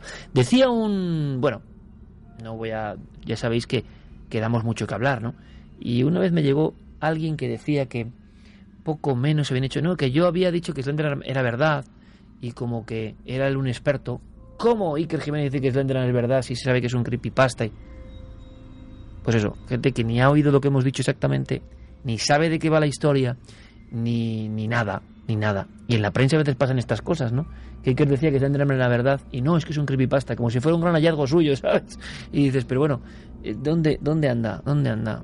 Eh, hay que investigar un poco, ¿no? Y saber por qué se dicen las cosas. Lo que sí sabemos es que es una eterna historia muy vieja con un disfraz nuevo. Punto. Ahora, la fuerza de la red le puede dar otro tipo de conexiones que antes no se ha dado en la historia. Es un puro espiritismo llevado al siglo XXI. Es Hermanas Fox, en mi opinión, ¿eh? Mm. 3.0. Esta historia de las niñas que invocan Slenderman o Sí, que o la investigan... historia de Verónica con el espejo que tienes que ver eh, con unas velas y así ves tu propio funeral pasar por detrás. O sea, historias que se contaban de espiritismo, que se contaban desde hace muchísimos años. Y ahora es como con la tecnología el nuevo personaje al que invocar, ¿no? La tecnología es un personaje más, ¿eh? Sí. Es un mediador. Eh, don Javi Pérez Campos, compañero. eh, acaba de entrar Pablo Fuente, acaba de entrar Pa- eh, Gonzalo Pérez Arro. Estamos casi recordándolos y quitamos los copy, que siempre es muy complicado, para que aparezca limpio como una patena el despacho de nuestro amigo Javi Pérez Campos. ¿Qué tienes a la espalda, Javi? Bueno, creo que tengo al mod. Claro. ¿A él? Enséñalo un poco, enséñalo un poco. Porque es la misma criatura, no, no- no tengáis ninguna, idea, ninguna duda, ¿eh? Es el mismo símbolo. Fijaos Sí, bien, fijaos duda. bien, ¿eh? Yo creo que tengo a Slenderman. Me lo preguntaba Guillermo, sí. que pero lo tienes Yo tú. lo tengo, sí. ¿Vas a por él? Venga, voy a por él. Mira, vamos a verlo Claro en vivo. Vamos a verlo en vivo. Carmencica que coge y se va por su Menos mal que hoy llevo pantalones. llevo pantalones Hombre, siempre pantalones, pero no. No pantalones cortos Ya. como otros días, que en el telediario ya sabéis que muchas veces, como solo se ve por aquí, por Ya. debajo ya no bermudas o tal. Pero no, no, ya hace fresquito. Y hoy sí, voy a él. Venga, genial, genial. Me lo ha pedido Guillermo León a mí antes, ¿eh?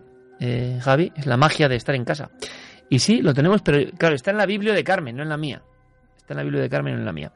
Eh, cuéntame un poco del Modman. ¿No es en el fondo la misma sombra, con diferente atuendo apareciéndose? Incluso el ramaje de esas alas no recuerda, en el fondo, al intruso que viene a llevarte, a asustarte, desde el otro lado. Absolutamente. Y que y en el fondo además quienes participaron en la creación de Slenderman aseguraron que se habían inspirado en la historia del Mothman, que se habían, se habían inspirado también en historias, por ejemplo, como la de, en, de los hombres de negro, ¿no? Y otras leyendas urbanas que tenían que ver con el misterio, eh, bueno, leyendas urbanas o misterios reales, pero que en cualquier caso habían, se habían difundido como la pólvora, ¿no? Con, eh, con gran virulencia y había todo tipo de, de- de ramajes, digamos, que han mm, ayudado a que Slenderman, después de 10 años, si lo piensas, Iker, lo hablábamos el otro día antes de entrar en la, en la sala de cine, qué película, o, o mejor dicho, qué personaje eh, creado en Internet y convertido en viral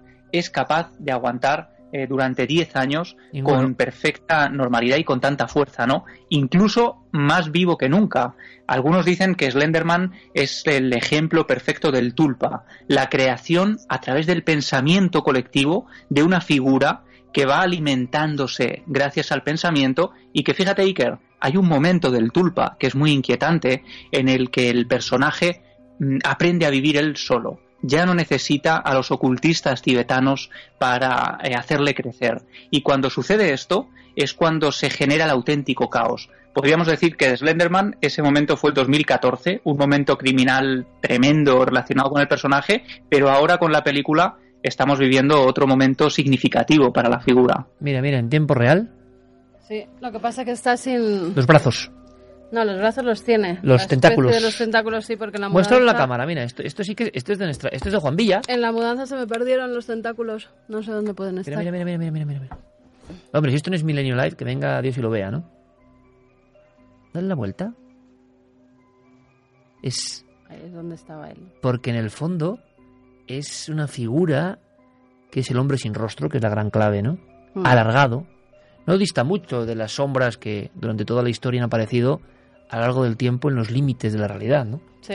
Pero claro, esta se ha perfeccionado y como decía Javi Pérez Campos en este momento, lo que le ha dado el salto y problemas para la película también de alguna manera, porque hablamos de menores, hablamos de crimen, uff, espinoso en Estados Unidos, ¿no?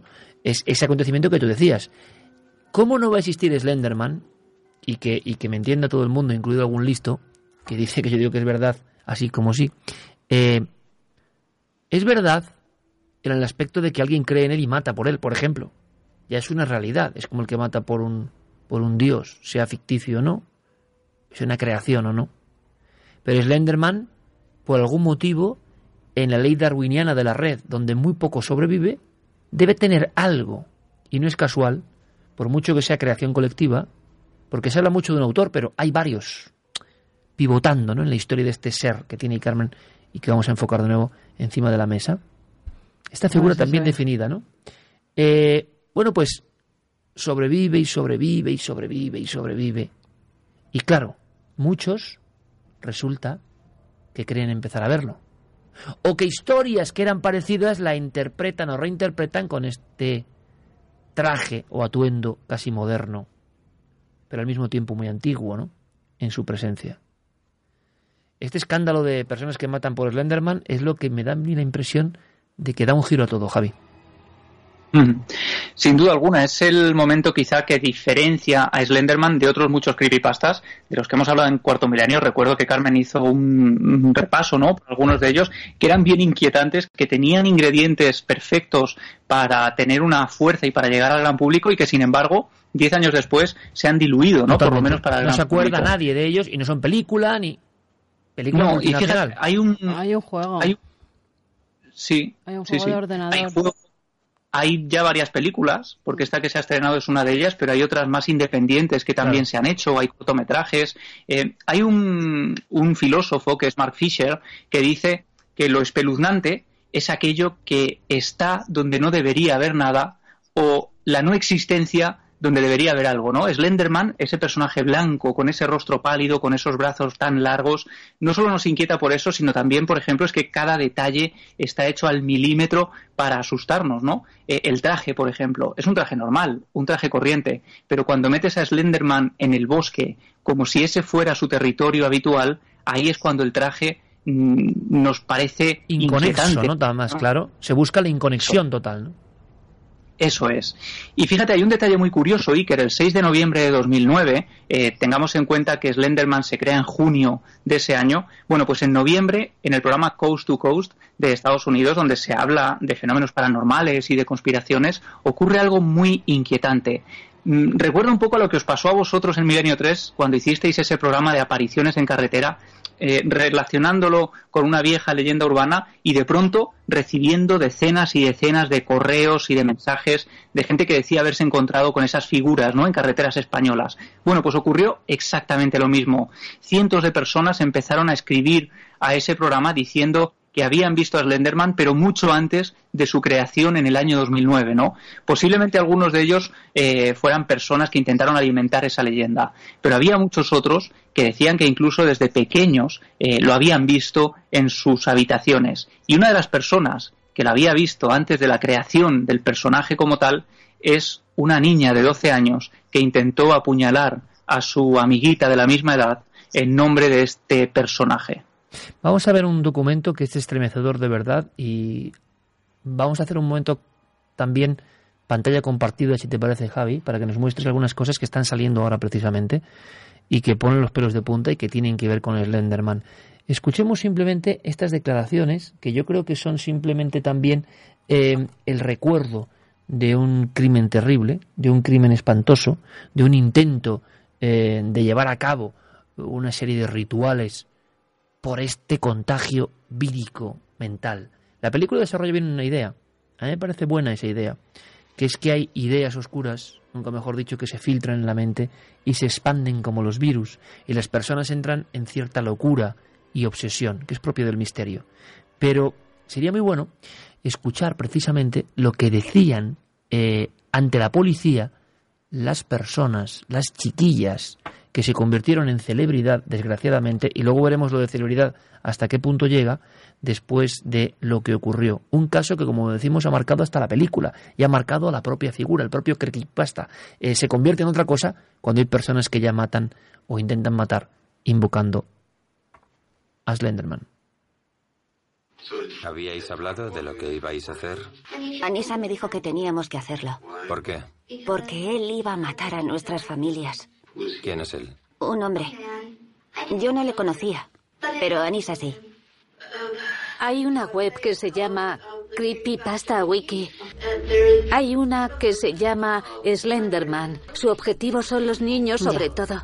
Así que yo tenía mucho miedo porque sabía que Slenderman podía matar a toda mi familia en tres segundos. ¿Quién es Slenderman? Es, es alto, no tiene cara y sus presas son niños. ¿Quién te lo enseñó? Está por todas partes. ¿Le ves cuando sueñas o dónde? Le he visto en sueños. ¿Por qué me preguntas por Slenderman? Porque creo que podría tener algo que ver con lo que ha pasado hoy. Dos crías con sus gafas, estudiantes, y que de pronto les da un giro la cabeza, la obsesión por esa figura. Por tanto, la figura tiene algo que cuaja, cuaja, es decir, no se queda como un cuento, no es creído como un cuento por parte de algunos adolescentes, no pasa lo mismo con otras figuras o creaciones y deciden ejecutar un macabro plan del que hay documentos ahora, lo decimos un poco fuertes, ¿eh? pero que Javi nos va a mostrar. Sí, fíjate, Iker, además este material eh, que, que, estamos escuchando es parte de los interrogatorios a estas dos niñas que prácticamente está viendo la luz ahora. Ahora hay mucho material que está saliendo porque ha pasado un tiempo considerable. Hay que decir además que en Estados Unidos son muy recelosos, sobre todo cuando hay miedo a que estas ideas se propaguen como virus, ¿no? Ya ha ocurrido con otras cosas como tiroteos en institutos y este tipo de sucesos. Y aquí, efectivamente, y para evitar todo eso se ha dosificado muy bien la información. Básicamente, el caso, recordándolo muy por encima en titulares, un sábado 31 de mayo de 2014, dos niñas, Anissa Weyer y Morgan Geyser, de 12 años, apuñalan a una amiga de la misma edad. Lo hacen además tramando un plan en el que invierten varias semanas de preparación, eh, investigando en Internet, investigando incluso el tiempo que tarda en desangrarse un cuerpo. El material que tenían las niñas en sus habitaciones es muy sorprendente, muy impactante. Y lo que hacen es decirle a esta niña que quieren jugar al escondite. Empiezan a adentrarse en el bosque porque quieren cometer este crimen en un lugar primero alejado de los eh, vecinos que pudieran eh, darse cuenta de lo que estaba ocurriendo y segundo, en un territorio propio de Slenderman.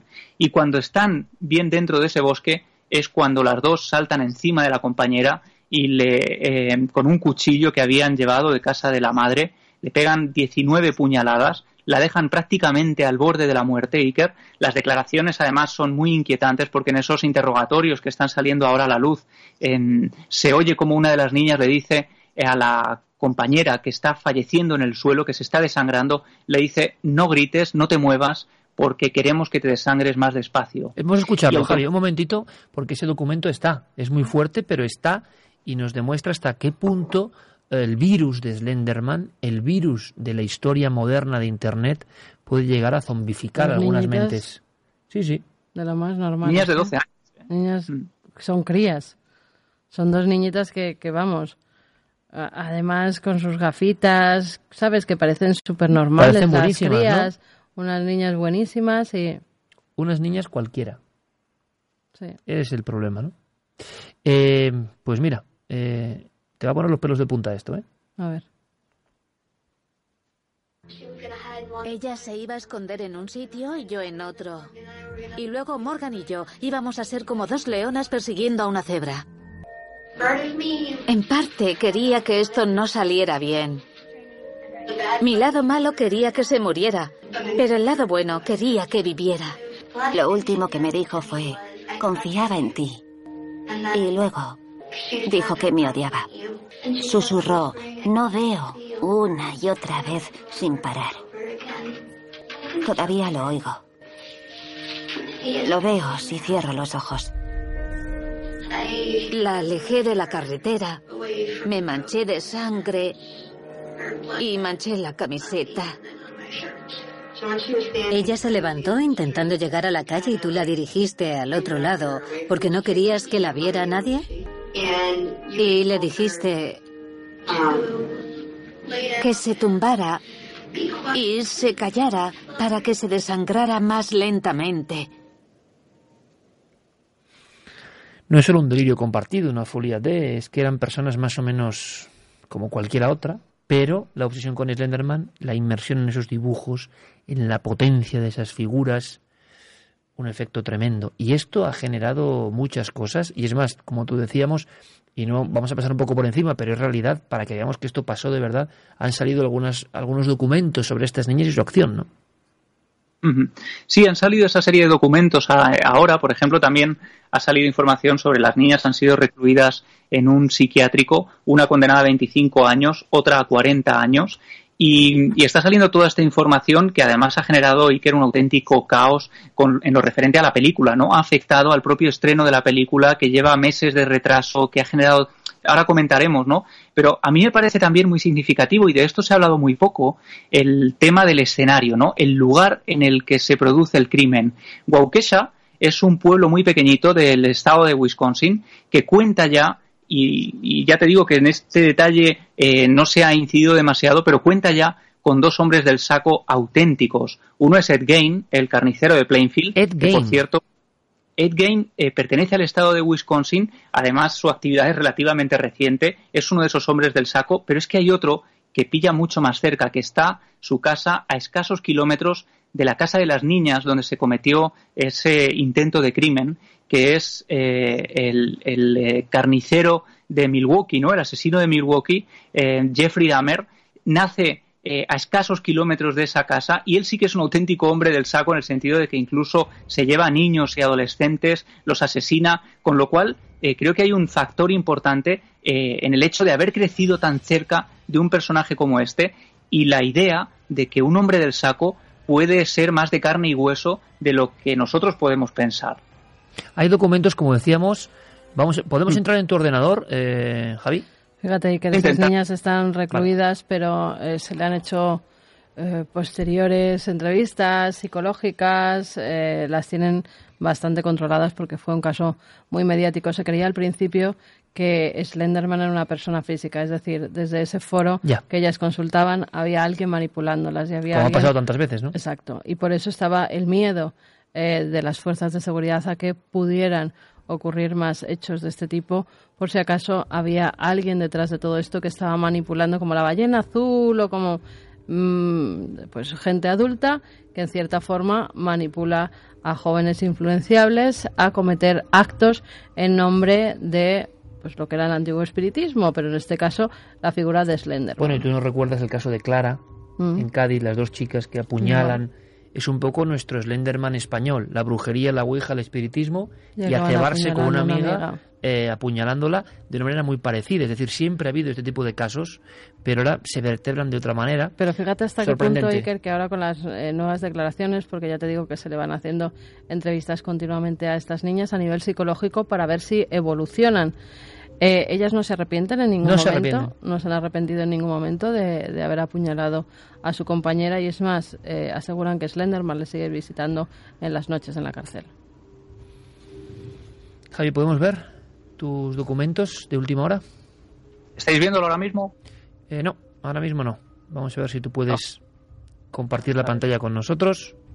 Porque había una serie de documentos para ver la realidad. Creo que ahora sí lo vamos a ver. En este momento, amigos, estaréis bien. Esto es, esto es. Sí, perfecto. Estos son una serie de documentos, Iker, que han ido saliendo en los últimos meses y que yo he ido recopilando a lo largo de esta semana, en la que he entrado prácticamente en una espiral de oscuridad y de locura. qué dibujo, ¿eh? O sea, ayúdame a escapar de mi, de mi mente, ¿no? Estos son los dibujos que guardaban las niñas en sus diarios. Em, aquí tenemos otro, vuelve, eh, te echamos de menos, te echo de menos. Aquí aparece de nuevo Slenderman. Parecen prácticamente esos dibujos que aparecían en el trailer. Totalmente. Y en la película, a lo largo de la película van apareciendo Pero estos son los reales. Claro, claro, por eso te digo que han tenido Pero que tener se parecen acceso, mucho, se claro, parecen claro, mucho. claro. ¿Me puedes poner un momento el anterior, que era tremendo? Aquí hay una Barbie apuñalada. Come back, you are missed. Eh, vuelve. Tú estás perdido, ¿no? Tú estás... Mira, mira, que la imagen... Menos, sería... Eh, sí, sí, fíjate, fíjate como... Tú Un estás, tentáculo exacto. casi en- en- Tú fíjate en- en la el, el, la sensación de los cables del fondo es tan... Es una figura que nos reconecta con lo que ha mostrado Javi antes, el Modman, con ese olvido, con ese mundo paralelo que alguna gente casi convierte en realidad y con la sensación, como decía muy bien Javi Pérez Campos, como cuando nosotros hacemos un programa hablando de leyenda y un montón de gente nos dice que de leyenda nada que la han vivido. Es decir, como si las leyendas no fueran más que una transformación de algo que de verdad ocurrió y ocurre permanentemente. ¿Más documentos, Javi? Mira, aquí está esa Barbie, ¿no? Una Barbie que habían manipulado, por ejemplo, y esto ya son imágenes que acaban de salir, que han hecho públicas el Departamento de Policía de Waukesha, en el que se ven las pruebas policiales, por ejemplo, las niñas eh, manchadas de sangre, ¿no? Con sus ropas, después de eh, apuñalar, como digo, imagen. 19 veces a una chica que se salva de milagro porque pasa por ahí un ciclista en el último momento y la escucha, ¿no? La zapatilla de una de las víctimas, em, el pantalón, cómo queda el pantalón, ¿no? El cuchillo, el arma del crimen. Seguimos viendo, por ejemplo, la camiseta de la víctima y esta es muy inquietante porque además se ven perfectamente las eh, perforaciones que ha hecho el cuchillo en esas distintas puñaladas. Fíjate esta, qué inquietante, la mancha de sangre en una rama que parece prácticamente esos brazos que vemos, por ejemplo, en algunas representaciones de Slenderman, ¿no? Totalmente, que se identifica mucho con el Señor del Bosque también, ¿no? Es una, es una vieja, dicen algunos, reinterpretación del hombre salvaje, es decir, del hombre Bueno, de del rama. miedo a los bosques también de toda la vida. Eh, Siempre se decía, no ingreses nunca solo en un bosque. Te pueden salir los seres del bosque a cogerte. La verdad es que mezcla, sobre todo en, en Europa, en, en países europeos, eh, se tenía ese miedo, ¿no? A- al, al ser del bosque que te podía atrapar y que no podías salir de él. Hay muchas historias, muchas leyendas de ramas que te cogían, que te enganchaban, creías que era alguien y por eso morías del susto. Bueno, hay infinidad de leyendas y todo esto yo creo que se junta con ese arquetipo que es el hombre alto. Totalmente. Eh, el hombre Delgado. antes era el hombre alto, delgado, con sombrero que se veía en las carreteras, como bien decía Javi. Ahora es Slenderman, ahora es ese hombre alto casi sin rostro, porque no sabes cuál es el rostro de la maldad. Es todavía como difuminado. El hombre muy alto que además en esos bosques te va cogiendo, te va agarrando como si fuera un propio árbol, ¿no? Esto yo creo que bebe de muchas leyendas, de muchas historias y también de la nueva tecnología y de los nuevos personajes creepypasta.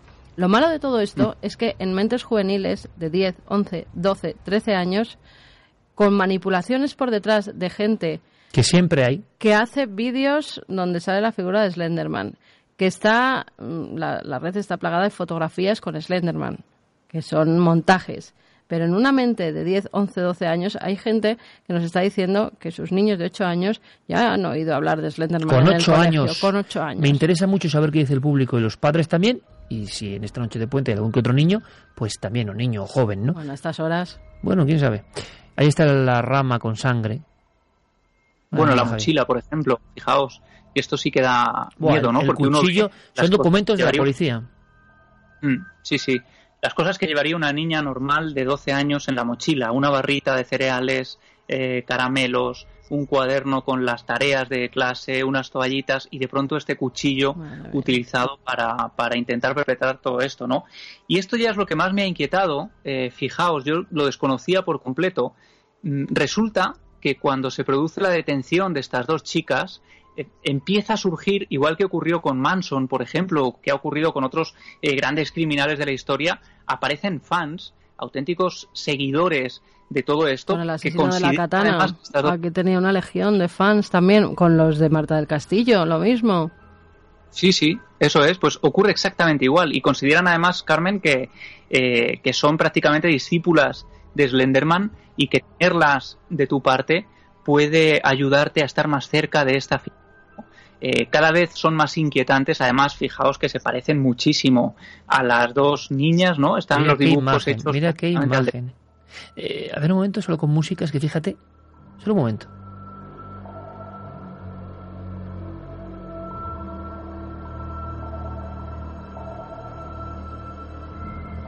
¿Por qué hacemos esto? Porque en el fondo comprobamos nosotros mismos que todo está muy bien elegido. Todo está, son homenajes en el fondo al terror de todos los tiempos, al terror que se filtra, el terror que es creído. Eso es lo asombroso. Y el culto que hay a las dos asesinas, o a, las que intentaron asesinar, yo estoy ahora mismo alucinando, desconocía esto. Eh, hay una parte, no sé si llamarlo marginal, underground, que, que las ponen los altares, los altares oscuros, podríamos hablar. Eh, cuando el merodeador nocturno mata en Estados Unidos, en Los Ángeles, y se convierte en una especie de satánico de, de quita y pon, hay un montón de mujeres que le esperan en la cárcel adorándole y han matado, violado, descuartizado a personas que son mujeres también. La políticamente incorrecta historia de las mujeres, sobre todo, también hombres, pero mujeres, se ha dado casos que veneran a criminales. Nadie lo entiende. Hay algo ahí Hay, hay incomprensible. varios estudios eh, psicológicos en torno a eso, que es el tema de la mujer, la madre, el querer redimir a ese personaje, el yo voy a poder cambiarlo, no puede ser malo porque sí, seguramente lo ha hecho por algo y hay que tratarle como un ser bueno para que consiga ser bueno.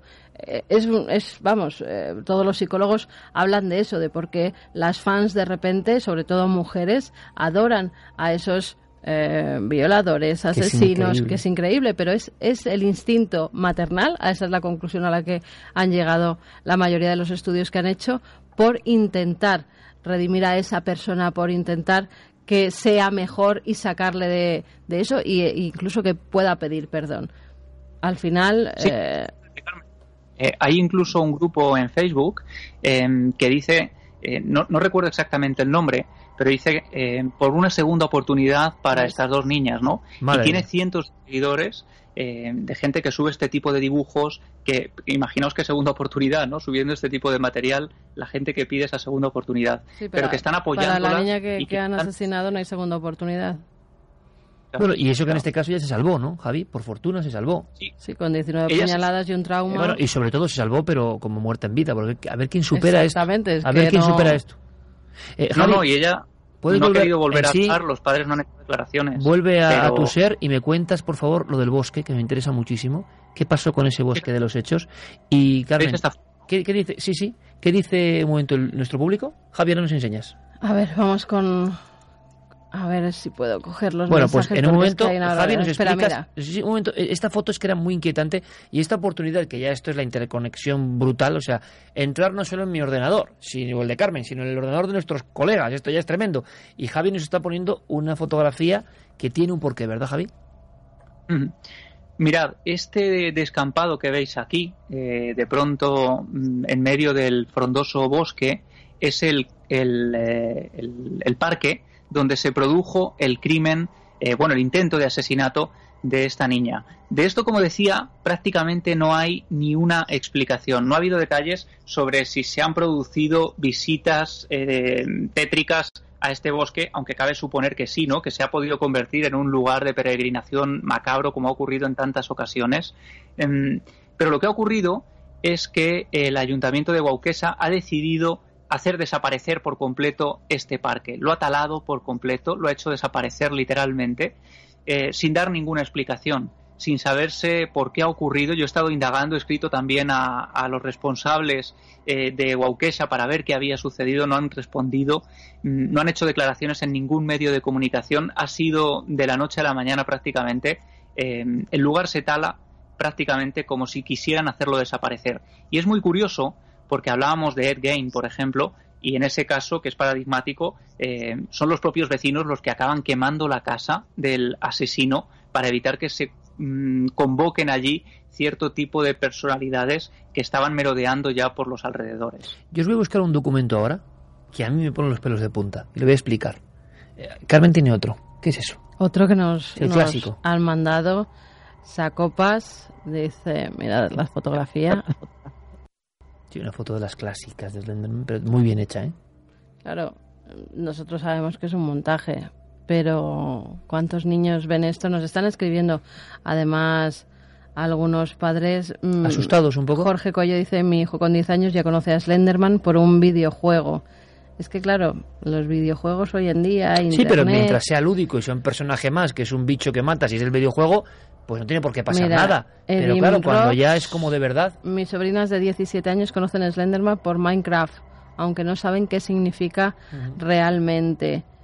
Eh, estamos hablando de niños muy pequeños, ¿eh?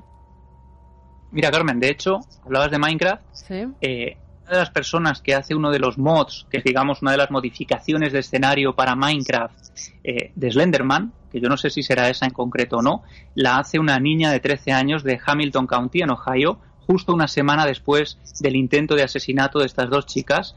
Eh, esta niña de 13 años, que descubren, como digo, el mundo de Slenderman en Minecraft, entra una noche eh, su madre en la cocina después de venir del trabajo se encuentra a su hija de 13 años con una máscara completamente blanca, con un cuchillo en la mano y salta la niña de 13 años encima de la madre, la cuchilla en varias ocasiones, haciéndole heridas y cortes en el cuello, en la cara y en la espalda.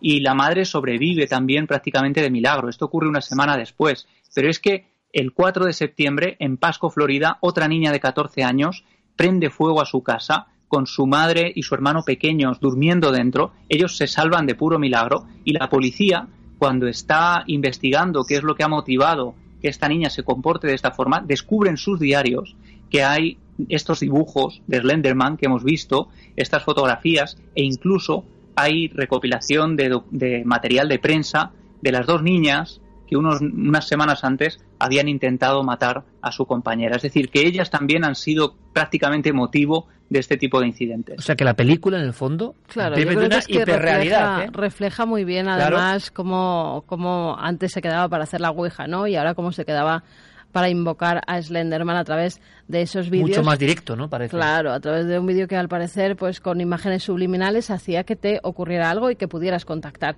con Slenderman. Es la nueva Ouija virtual, como Totalmente. hace unos años había, que te iba dando mensajes y te iba diciendo cosas. Es absolutamente lo mismo. Y en la película se refleja muy bien ese ambiente de instituto donde se quieren probar cosas nuevas, donde cuatro amigas empiezan, pues eso, a invocar a Slenderman y empiezan los problemas. Y entonces es cuando empieza la investigación y se empieza a ver los niños que han desaparecido y la gente que está eh, ansiosa de entrar en contacto y de salir de unas vidas que muchas veces en la adolescencia Son son, unas vidas complicadas que no quieres tener, eh, no estás de acuerdo con tus padres, quieres salir de un pueblo cuando vives en un pueblo porque quieres una gran ciudad.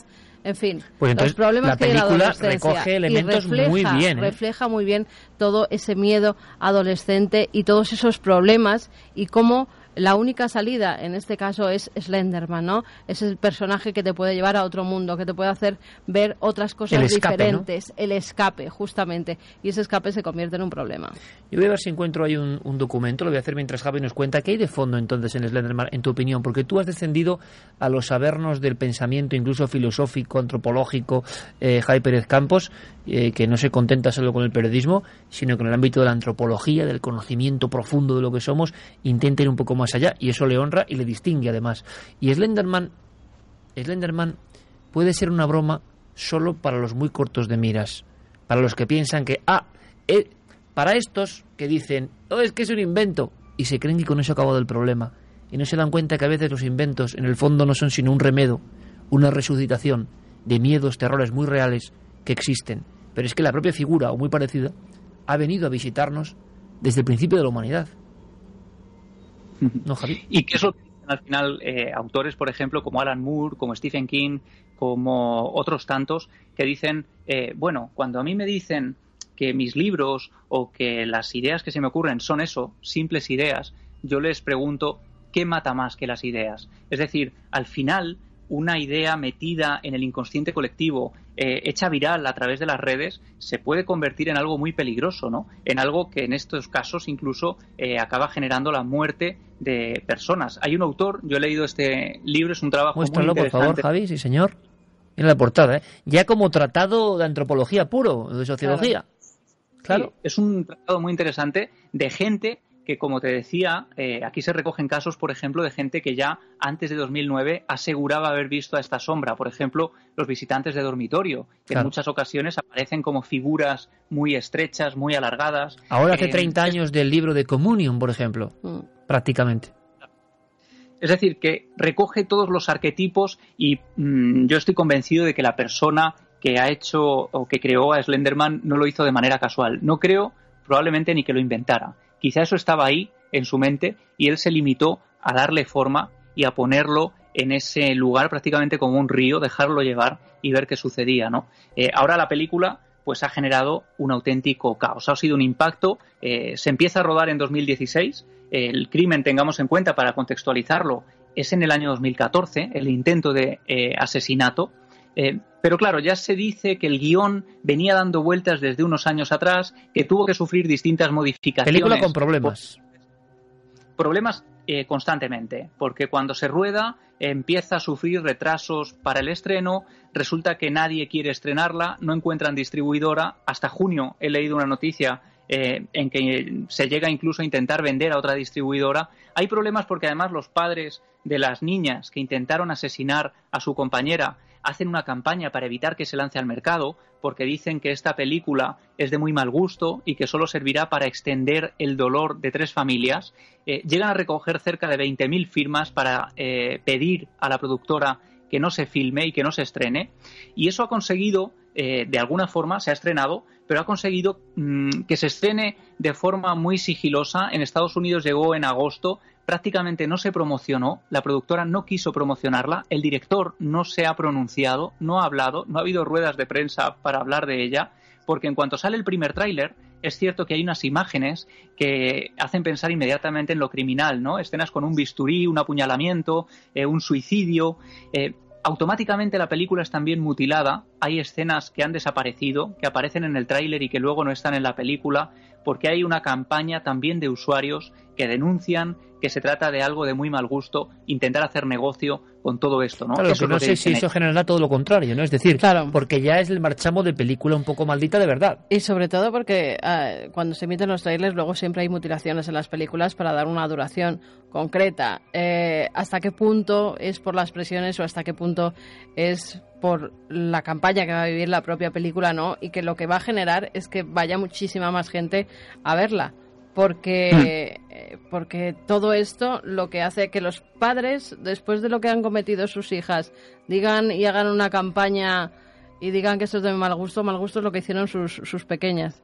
Claro. Esas que tenían que haber educado y no dejar ver los creepypasta o estar un poco atentos ¿no? a lo que ven sus niñas en los ordenadores para no intentar Me asesinar lees a un una poco lo que dice el público, pero quiero ver si puedo poner este documento. Mira, solo un último, Sí, sí, cuéntanos, un Javi. último apunte. Eh, yo tengo aquí una nota de prensa que ha enviado hace unas semanas una importante marca de cines en Estados Unidos que se ha negado a proyectar la película en diferentes lugares del estado de Wisconsin, concretamente en la ciudad de Waukesha, donde se produce el apuñalamiento. Y aquí, fijaos, dice, eh, como mucha gente en Estados Unidos, Marcus Theaters se siente preocupada y apenada por cómo afectó el fenómeno de Slenderman en el sudeste de Wisconsin de manera profunda, cambiando la vida de muchas familias para siempre. Tras pensarlo mucho y por respeto a todos aquellos que fueron afectados, hemos decidido no proyectar la nueva película del personaje en los condados de Milwaukee y Waukesha. Se emitirán otras sedes de los cines de Marcus Theater. Con lo cual eh, será récord de personas siguiendo la película en esos estados. los Por aquí el efecto claro. es todo lo contrario, ¿no? Tú hoy en día no puedes prohibir nada. O sea, eh, es absurdo. Vas a generar el efecto Barbara Streisand. Es decir, todo el mundo poniendo el foco en esa película. Encima es una película de terror. Encima es una película con condimentos de lo maldito. Jolín, pues se está haciendo la campaña. Es decir, está claro que esto va a dar que hablar y que ya Slenderman para siempre va a ser un icono, este ya sí que no se borra jamás. Vamos a escuchar y vamos a ver si vemos los tres y todos vosotros, claro amigos, en Millennium Life, en este programa tan especial y extenso como estáis viendo y con un seguimiento asombroso por vuestra parte. Eh, yo quiero recuperar una foto que me enviaba además un, buen amigo, un buen amigo, no, un familiar, un gran periodista como es mi, mi primo mayor Elizari. Eh, eso ese detalle porque hay un problema. No es exactamente igual, pero este tipo de figuras rarísimas, o algo muy parecido y quiero que opinéis, viene saliendo en muchos sitios. Gonzalo Pérez Arro nos estaba contando en el fondo unas figuras altísimas de más de dos metros cerca del Camposanto, y uno puede decir un fantasma. Bueno, pero es que hay figuras como amorfas, como eso que mostraba Carmen antes, em, que han salido muchas veces en fotos. Es decir, el mito de Slenderman está muy bien elegido, y no creo que al azar, porque resulta que muchas personas en sus fotografías, y Carmen lo sabe bien y Guillermo también, Guillermo León, han visto cómo aparecían cosas, sean efectos ópticos o no, que recordaban a esto. ¿Por qué Slenderman ha triunfado? Porque las primeras fotografías ya eran muy impactantes. Esa de junto a los niños, junto a un lugar donde hay niños, el eterno miedo al hombre del saco 3.0. ¿no? como que no que la ha captado como la estamos cámara, sin estar. Pero, pero, es que eso, lo que no sabían incluso quizá los creadores de estos mitos, es que ya venía de antes. ¿Qué nos Sí. cuenta el público? Vamos con algunos de los mensajes. Virginia de la Torre dice eso del bosque que te agarra ya estaba en la peli de Disney Blancanieves y es del año que ni me acuerdo. Sí, es el mito de, de- el miedo a entrar en el bosque. Eh, Verónica Najas dice mi hijo de siete años me ha hablado de Momo y de Slenderman. Eh, Minecraft, Carmen investiga este juego para preadolescentes que niños de nuestra época no lo conoce. Juego envuelto en polémica. Su programador dice le llegó de Slenderman, su inspiración, terrorífico. ¿Qué más nos dicen? El juego de Slender es realmente espeluznante. Y los padres no notaron nada. Si yo veo a mi hija con una muñeca así de mutilada, normalita no es, nos dice Charo.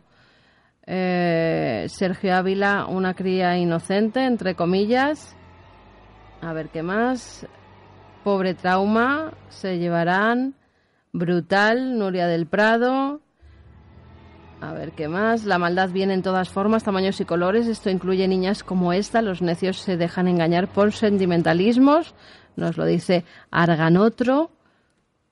Madre mía, qué horror. Leire.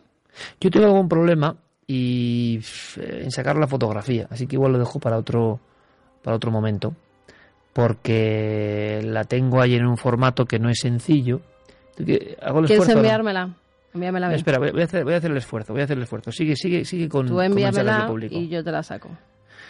También puede ser. Sí, lo que pasa. Claro. Vale, y tú la puedes ampliar con el iPad, ¿no? Sí. Vale, para ir directamente un poco al foco. Elizabeth Moore nos dice el miedo no te hace a asesinar a una niña. Esos son trastornos de la mente de esas niñas y mucha maldad dentro. Eh, cadena perpetua para esas niñas, dice Gio Uncol. Si tienen edad para matar, tienen edad para estar recluidas de la sociedad, nos lo dice Francisco Vaca. La tienes ya, ¿eh? Ah, ¿La tengo ya? Sí. Venga, pues voy a Javi, intentar bajarla. Mientras tanto, el misterio profundo. Vamos a intentar, bueno, se puede enfocar un poquito hacia la Sí, figura. sí, sí. El misterio profundo es, No te preocupes. existen estas fotos, y existen los testimonios, y existen personajes extraños detrás, ¿no? Eso es lo realmente punzante en esta historia, que se han basado en algo que, sabiéndolo o no, ocurría desde tiempo remoto. Quizá ahora le hayamos puesto un nombre, ¿no? Le hayamos llamado Slenderman, pero hace mucho tiempo se le llamó el hombre palo en algunas comunidades tribales eh, de los Estados Unidos. Qué bueno, el o se hombre les palo. llama de otras formas, ¿no? El hombre blanco, el hombre pálido, eh, diferentes tipos de denominaciones para una misma figura que al final lo que ha hecho es ganar mucha más fuerza. Eh, esto le ha dotado de más energía. Probablemente esos crímenes los llevaron a los medios de comunicación masivos. Esta película también la ha llevado aún más. Y, por ejemplo, hay una novela de Stephen King que él, como siempre, se hace eco de los grandes, digamos, eh, miedos de la sociedad del momento. Él es el gran creador y explorador de terrores. Eh, la figura que aparece en la portada es prácticamente un Slenderman, ¿no? Un observador Sí, oscuro, está ahí eh, aterido, ¿no? Y de pronto, eh, sin hacer spoiler ni nada, pero fijaos eh, la descripción que solo puede hacer un maestro del terror como él, dice, em, Ralph podía creer en una criatura así tanto como en Papá Noel. Pero podía imaginarlo, una versión de Slenderman, terror de las chicas pubescentes en Estados Unidos, pero de piel más oscura. Sería alto y solemne, con su traje negro, su rostro semejante a una lámpara, y llevaría a cuestas una bolsa de tamaño suficiente para contener a un niño pequeño con las rodillas dobladas contra el pecho. Un poco más que añadir. Bueno, Stephen King, ¿no? El maestro entre maestros. Vamos a mostrar esta imagen. Eh, puedo dar un, un adelanto y es que esta imagen es obtenida mi primo mayor la conocí hace un tiempo y creo que en su día hablamos hace mucho tiempo también en, en, Milenio 3, pero no es la misma fuerza de la misma fuerza de poder verlo, claro, evidentemente, no es lo mismo verlo que no verlo. Y dentro de su contexto, en Baleares en concreto, y lo importante, y quizá no se pueda ver con detalle aquí, es que eh, esa figura mide más de tres metros.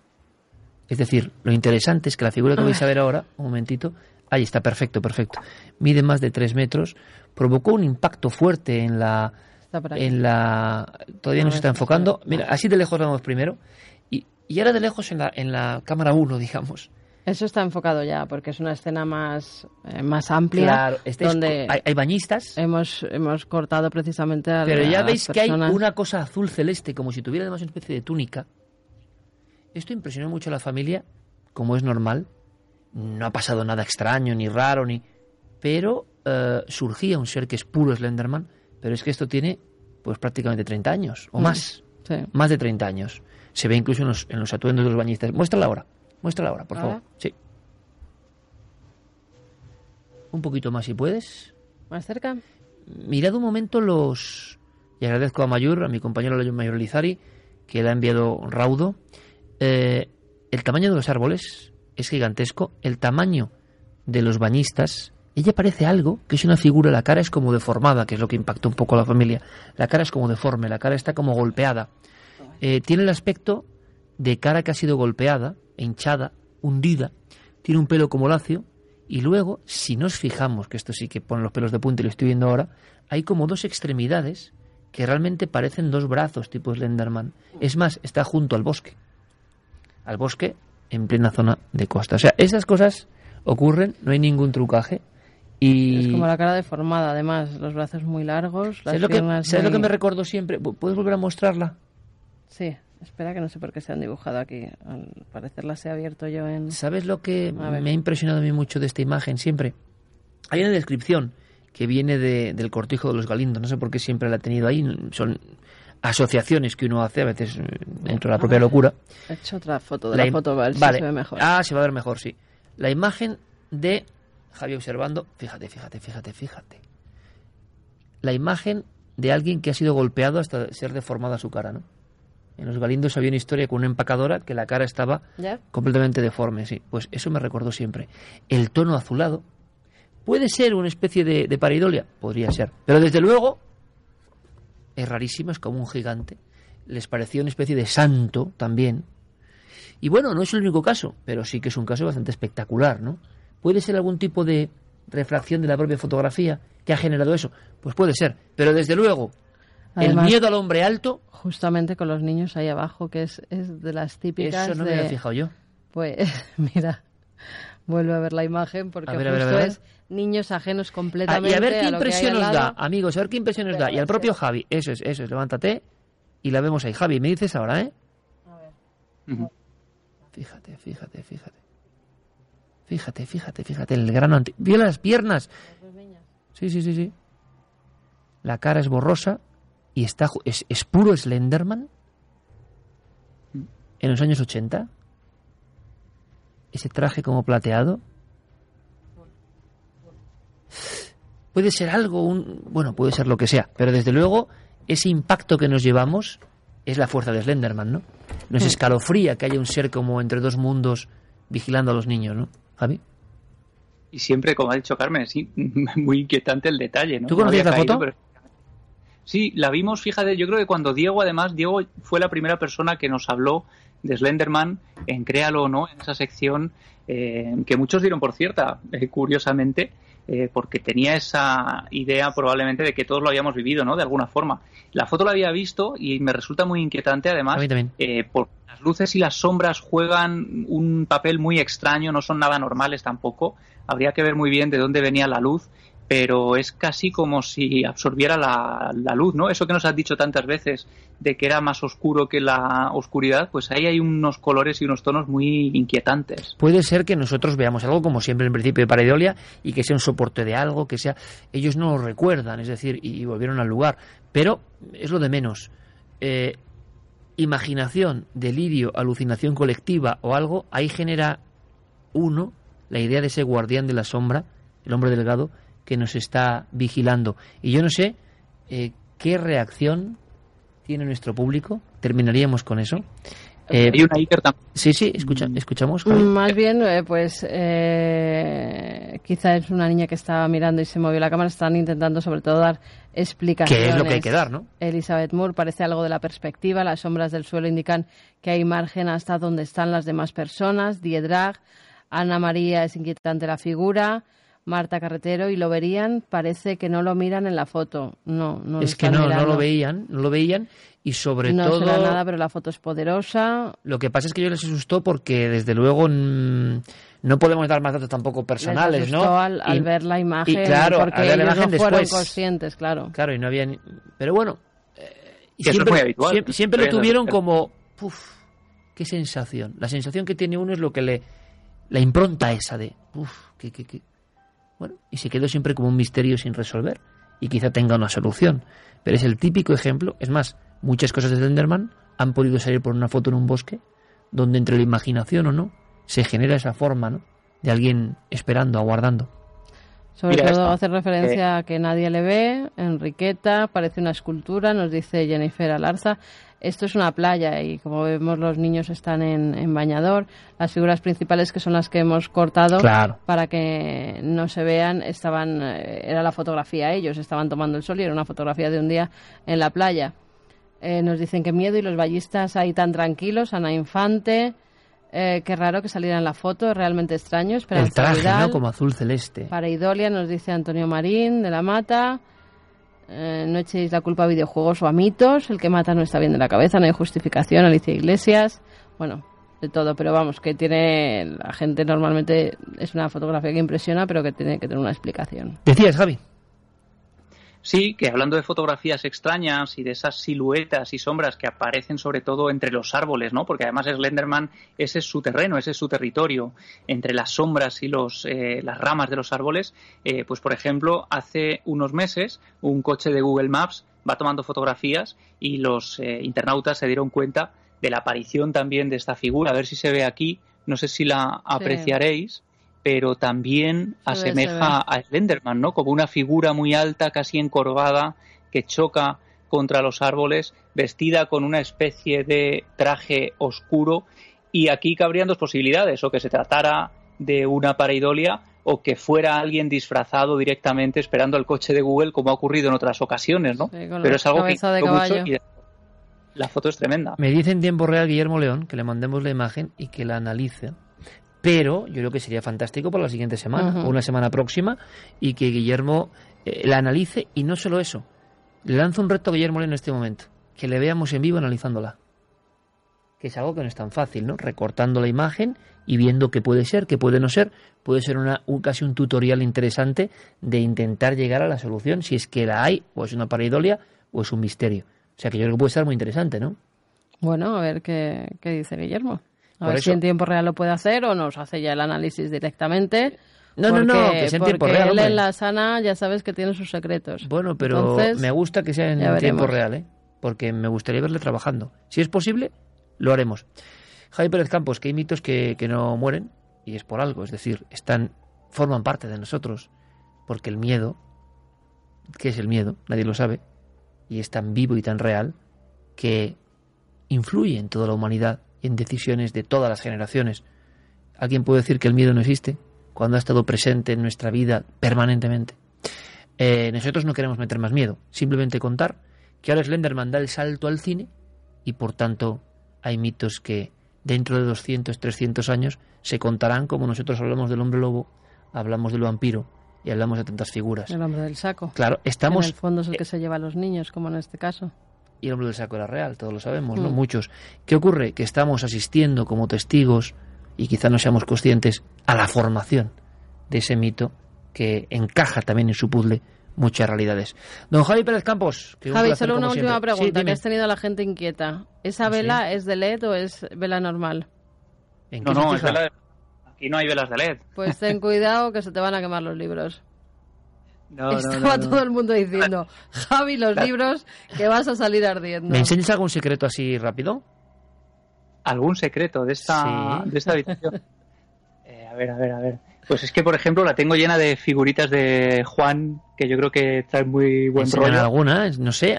algo que tú dirías, oye, enséñame algo, enséñanos algo como cada uno tiene su, su trofeo, su cosa, su emblema, su icono, su objeto de, de, buen rollo o de mal rollo. ¿Nos puedes contar el de Javi Pérez Campos? Mira, os voy a traer unas figuritas que tienen su historia. Espérate. Venga, vale. Como empezamos a sacar cosas en casa. Estamos, eh, estamos escalando Ah, bueno, yo una pirámide peligrosa, voy a, ¿eh? Voy a enseñar el kit exorcismo. Enséñame. Oh, vale. Que se mola, ¿eh? decirte ahora no, porque ya no. tres horas diez de programa, ¿eh? Ahora no. Oye, que la gente dice, ¿cuánto dura? Pues no se sabe nunca cuánto dura. otra vez. Ahí tienes a Slenderman.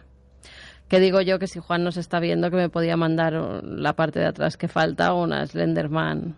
¿Sabes lo que te digo? Me parece más inquietante sin parte de atrás.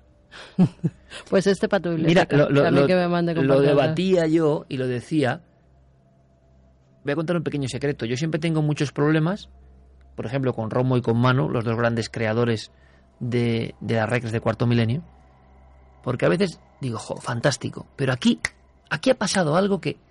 Y me dicen, ¿por qué? Hay, hay una delgada línea entre la sombra la y pasa en esta película, la aparición y que a ti te da miedo. Y hay tres o cuatro golpes en esta película que a mí realmente me sorprendieron, sinceramente. ¿eh? porque utilizaban muy la tecnología para mostrar los nuevos miedos, muy trepidantes. Y no voy a contar nada más. no hay alguno de, guion bueno, que te ¿eh? parece, y entonces, que te va a salir y es otra cosa. Y entonces, ¿qué ocurre? Que cuando tú muestras ligeramente algo, ¿verdad? Nos ha pasado muchas veces.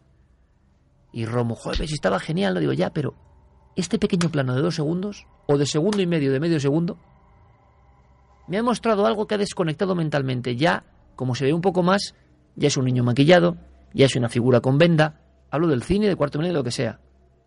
Es mucho más inquietante lo sugerente, lo que no acaba de mostrarse del todo, que es la naturaleza de Slenderman, que lo evidente, porque entonces la persona, aunque sea inconscientemente, piensa película. Y hasta ese momento, cine, recreación, teatro, pero hasta ese momento ha creído fielmente en que eso era real. Javi se levanta, se sienta, se pone Estamos escalando una pirámide peligrosa en este programa, ¿eh? Sí, sí. A ver, cuéntanos, Javi. Mira, el día que casi me echan de casa fue cuando vine con un trocito de muestra de las caras de Belmez, por ejemplo. ¡Wow! ¡Qué bueno! Eso sí que es una joya. Sí, sí, sí. Esto fue Cara de brutal. Y, ya te digo, decían, joder, a ver si nos vas a traer aquí lo que no tenemos, ¿no? Tenemos todo.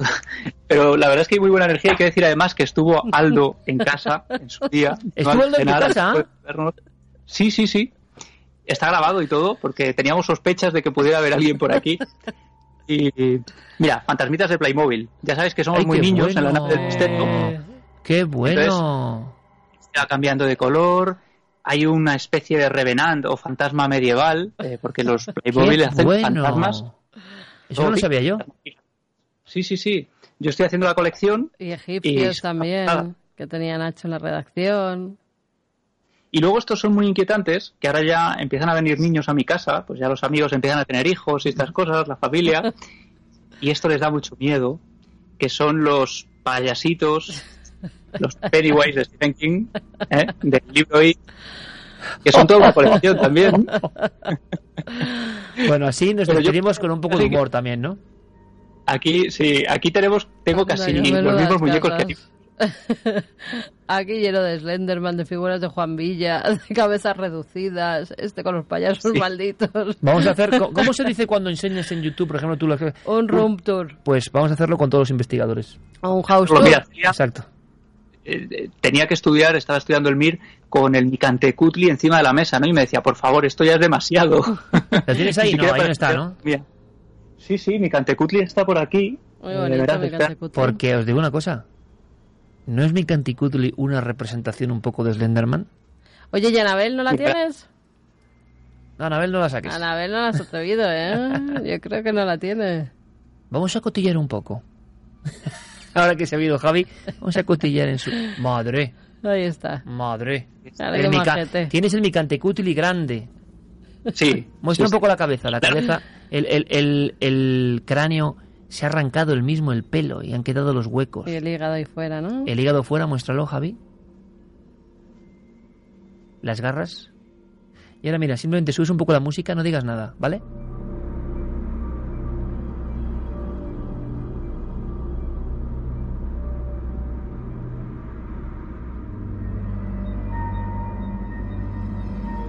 De las imágenes es brutal, ¿eh? Ahora mismo parecía, eh, Javi, tu, tu despacho un pequeño templo azteca de los submundos e inframundos, y casi mejor que no. Pero simplemente ha sido estar un momento con la música y mirando mi cante cutli, y ya el muñeco, como estés un rato, deja de ser un muñeco. Y esa es la fuerza de la imagen, que se conoce precisamente desde la prehistoria. No dudéis, el hombre prehistórico y el chamán hicieron e inventaron el arte como un medio de comunicación simbólico, con un medio de casi, como decía Javier Pérez Campos, que era un tulpa, que eso cobrase forma. Y en el fondo lo que estamos viendo es exactamente lo mismo tanto tiempo después. Don Javier Pérez Campos, un abrazo muy grande. Oye, un abrazo, que descanséis. ¿Lo has pasado bien? Igual. Muy bien, hombre, es un lujazo. Esto de Sí. Milenio Live hemos hecho un viaje por todas partes, ¿no? Y, Y los que y la quedan. verdad es que salud. Y los que quedan, amigo mío, los que quedan. esa vela antes de irte a la cama. Un abrazo. Un abrazo, Javi, un abrazo. Chao. Pues sí. Mira, vamos a dar bendiciones milenarias que nos Venga. manda Guillermo. Esta imagen que le han enviado Omar Abel Quintero. Ajá. Nos está viendo desde la Ciudad de México. Hace tres días, el martes 9 de octubre, nació su hijo y le llamó Iker. Toma, en México. Aquí está, sí. Vamos En a poner a Iker. Vamos a poner a Iker. tenemos a Iker. ¡Timba! ¡Qué guapo! A ver, ¿se ve? Fantástico. Eh, Ahí está. acabo de nacer y esa mirada del que se asoma al mundo y a la vida, No, Pues es que la vida le sea muy propicia, que la vida sea muy a favor. Mira, mira, mira, déjame enseñar esto. A ver. Bueno, nos han mandado Por cierto, hasta que no lleguemos a 100.000 en YouTube, yo no cuento la historia del fantasma y la tumba, ¿eh? Vale. Eh, Blanca Oriol dice impresionante. Y estamos viendo la foto que me envía mi primo a través de nosotros, que yo he reenviado a Carmen en su correo y la tiene ella en su, en su iPad en, en tiempo real. Millennium Life es un. Bueno, pues un programa. También mira qué que- bueno esto, Montserrat, fíjate, la leyenda japonesa de Kune Kune. Y mira la imagen. Tienen todo, ¿eh? ¿Eh? Qué bonita esta, También esta bordilla de corneo. Vamos a ¿Sale dar esto ahí? mucha energía a Ángeles, Chulapa, que bueno, está con estos ciclos de quimioterapia y Milenio Life como que nos dice Le hace pasar me hacéis mejor". olvidar al bicho. Gracias Bueno, milenarias. Venga, a vencer en esa batalla. Claro Porque que hay sí. otros bichos que son terribles, ¿no? Y auténticamente reales. Pero, pero los milenarios tenemos mucha fuerza, ¿eh? Para. Mucha energía para todos. Mira, Jesús Gonzalo Art. Porque lo increíble es que nosotros mismos podemos vernos. bueno. Ilustrador y vaya ilustrador, ¿eh? Y me estáis dando hasta mal rollo. Mal rollo con lo que haces. Mira, Mira, qué interesante. Madre Él mía. hace una criatura preciosa, por cierto. Oye, Jesús, si quieres que mostremos alguna Hombre, de tus preciosa, creaciones. preciosa. Ya, de preciosa monstruo. en De bien sentido- hecho, de bien hecho. De bien hecho, sí, pero... de- Mira, yo pongo aquí la manito para que lo Como un veáis. cíclope, ¿no? Es brutal. Una masa Oye, y cíclope. Mira, ha habido una cosa preciosa, Carmen, preciosa, preciosa, de las cosas que estamos viviendo, porque también tú y yo hemos sido un poco reacios en tiempos, a, oye, a ver esto, tal, y ahora estamos abiertos, tú con el videoblog de Carmen Porter, yo con el- el- mis cosas del retrofútbol, abiertos a compartir, ¿no? Hemos, hemos, por lo menos hemos entendido, hemos recapacitado y creemos que es otra dimensión y nos queremos quedar atrás. Yo, a estas músicas son de Pascal, Shahin y de nuestros amigos de Cuarto Milenio. Nos, mando un abrazo muy grande a mi amigo Cristian, que también se ha metido. Eh, estuvo en muchas. Hay historias maravillosas, en multinacionales importantísimas. Lo dejó todo, jugaba con nosotros al fútbol y se puso a componer, pero aprendiendo solfeo desde el principio porque le encantaba. Y pondremos temas de diferentes amigos. ¿Sabes lo que ha pasado? Que un Dime. montón de gente mandándonos que nos dan sus derechos, porque YouTube es muy complicado para esto, no podemos poner ya Michel Yar, no puedo poner eh, Evangelis, porque saltaría enseguida lo del copyright, pero bueno, en fin, que nos dejan un montón de músicas, personas que crean. Pues ilustradores, si queréis también estar en la órbita de Millennium Life, podemos hacer pequeñas exposiciones monográficas o mostrar varias imágenes de repente Claro, con música. Y es que esto nos da la, la oportunidad. Pero fijaos lo interesante, Carmen, y esto es lo que alucino de verdad. Él hace una criatura de este tipo tan maravillosa, pero le da más miedo el dibujo que hay aquí. Real. Es tremendo, ¿eh? Vladimina, una clásica además, Vladimina, y una auténtica luchadora, y que nos sigue. Yo me encontré, ¿te acuerdas? En, en- a su hermano en, en un restaurante en, en Alicante, ¿te acuerdas? sí, y luego sí, no lo acuerdo. "Ah, qué, qué- qué amable, y luego lo reconocí justo al final y salí corriendo tras él para decirle que les deseamos siempre lo mejor. Fíjate, fíjate. ¿Cómo es conseguir tanta información? Porque estamos locos, Vladimina. Pero fíjate, comeback. Y, y no hace falta, es esto, ¿no? Esto ya da miedo. Eh, bueno, fíjate qué maravilla. Yo, Efrén Valverde, aquellos auténticos clásicos, ¿no? De todas las edades, de todas las provincias, de todos los países. Se me pasan volando las horas, dice el bueno de Efrén. Y mira el humanoide. Esto que pone aquí Efrén es otra historia parecida. Pasó hace 30 años. La gente empezó a ver este tipo de criaturas en su dormitorio. El fenómeno de Communion. Anel Camar, Víctor Matías, Eli, Sweet Loramnísimo, Diana Herbello. Qué curioso, fíjate. Dice Diana, a veces los aludidos acuden a la llamada. Y le pone Slenderman al lado de Javi Pérez Campos, que está muy bien, Manuela Otero. Mira, eh, la tienda de la nave, siempre dispuesto Juan Villa, porque. Slenderman fue creado por Juan que Villa. me faltan. Ahí están. Sí, no está mal tampoco, no está mal tampoco. Ah, Alejo. ¿Ah? Fíjate cantidad de, de, de increíble. Tú con Slenderman, como el que coge el Oscar. Mira, Blanco Oriol te pone aquí. sí. Parece que están diciendo. Y el Goya va. y el Goya es para... Guillermo es León para- con un Slenderman viéndonos a nosotros mismos. Bueno, y un sinfín. Y un sinfín. Mira, patata snack. bueno, es que es imposible verlos todos. Simplemente dos pies, un calcetín. Pablo del Río. Bueno, Pablo del Río es un seguidor mítico de retrofútbol. En fin. No, no, Lucía no solamente los pies, es que tiene el helado encima de chocolate. Ah. Es lo que se, te corta, pero Mira, tenía el mira, mira qué ojos, eh, que traspasan Sí. la pantalla. Lucy Magui. Inman Valero, mis loros y yo escuchando desde Indiana, más cerca del lugar de los crímenes que nosotros. Muchísimas gracias. Bueno, bueno, Elizabeth Cuesta, desde Medellín, en Colombia. Yo, francamente, estoy absolutamente, os lo digo, ¿eh? Mira qué imagen con la calaverita, las Catrinas y el gatico. Charlotte. En fin, claro, también. muchas personas ya preparándose para lo que va a ser em, Halloween, Noche de Difuntos, y nosotros mm, receptivos a ideas, ¿verdad? ¿Terminamos? Pues sí, ya va siendo hora. Porque si no, mañana ya verás tú. Hay una personita que nos tiene en pie dentro de poquitas horas. sí, sí, sí, sí, sí. Recordamos esto como siempre.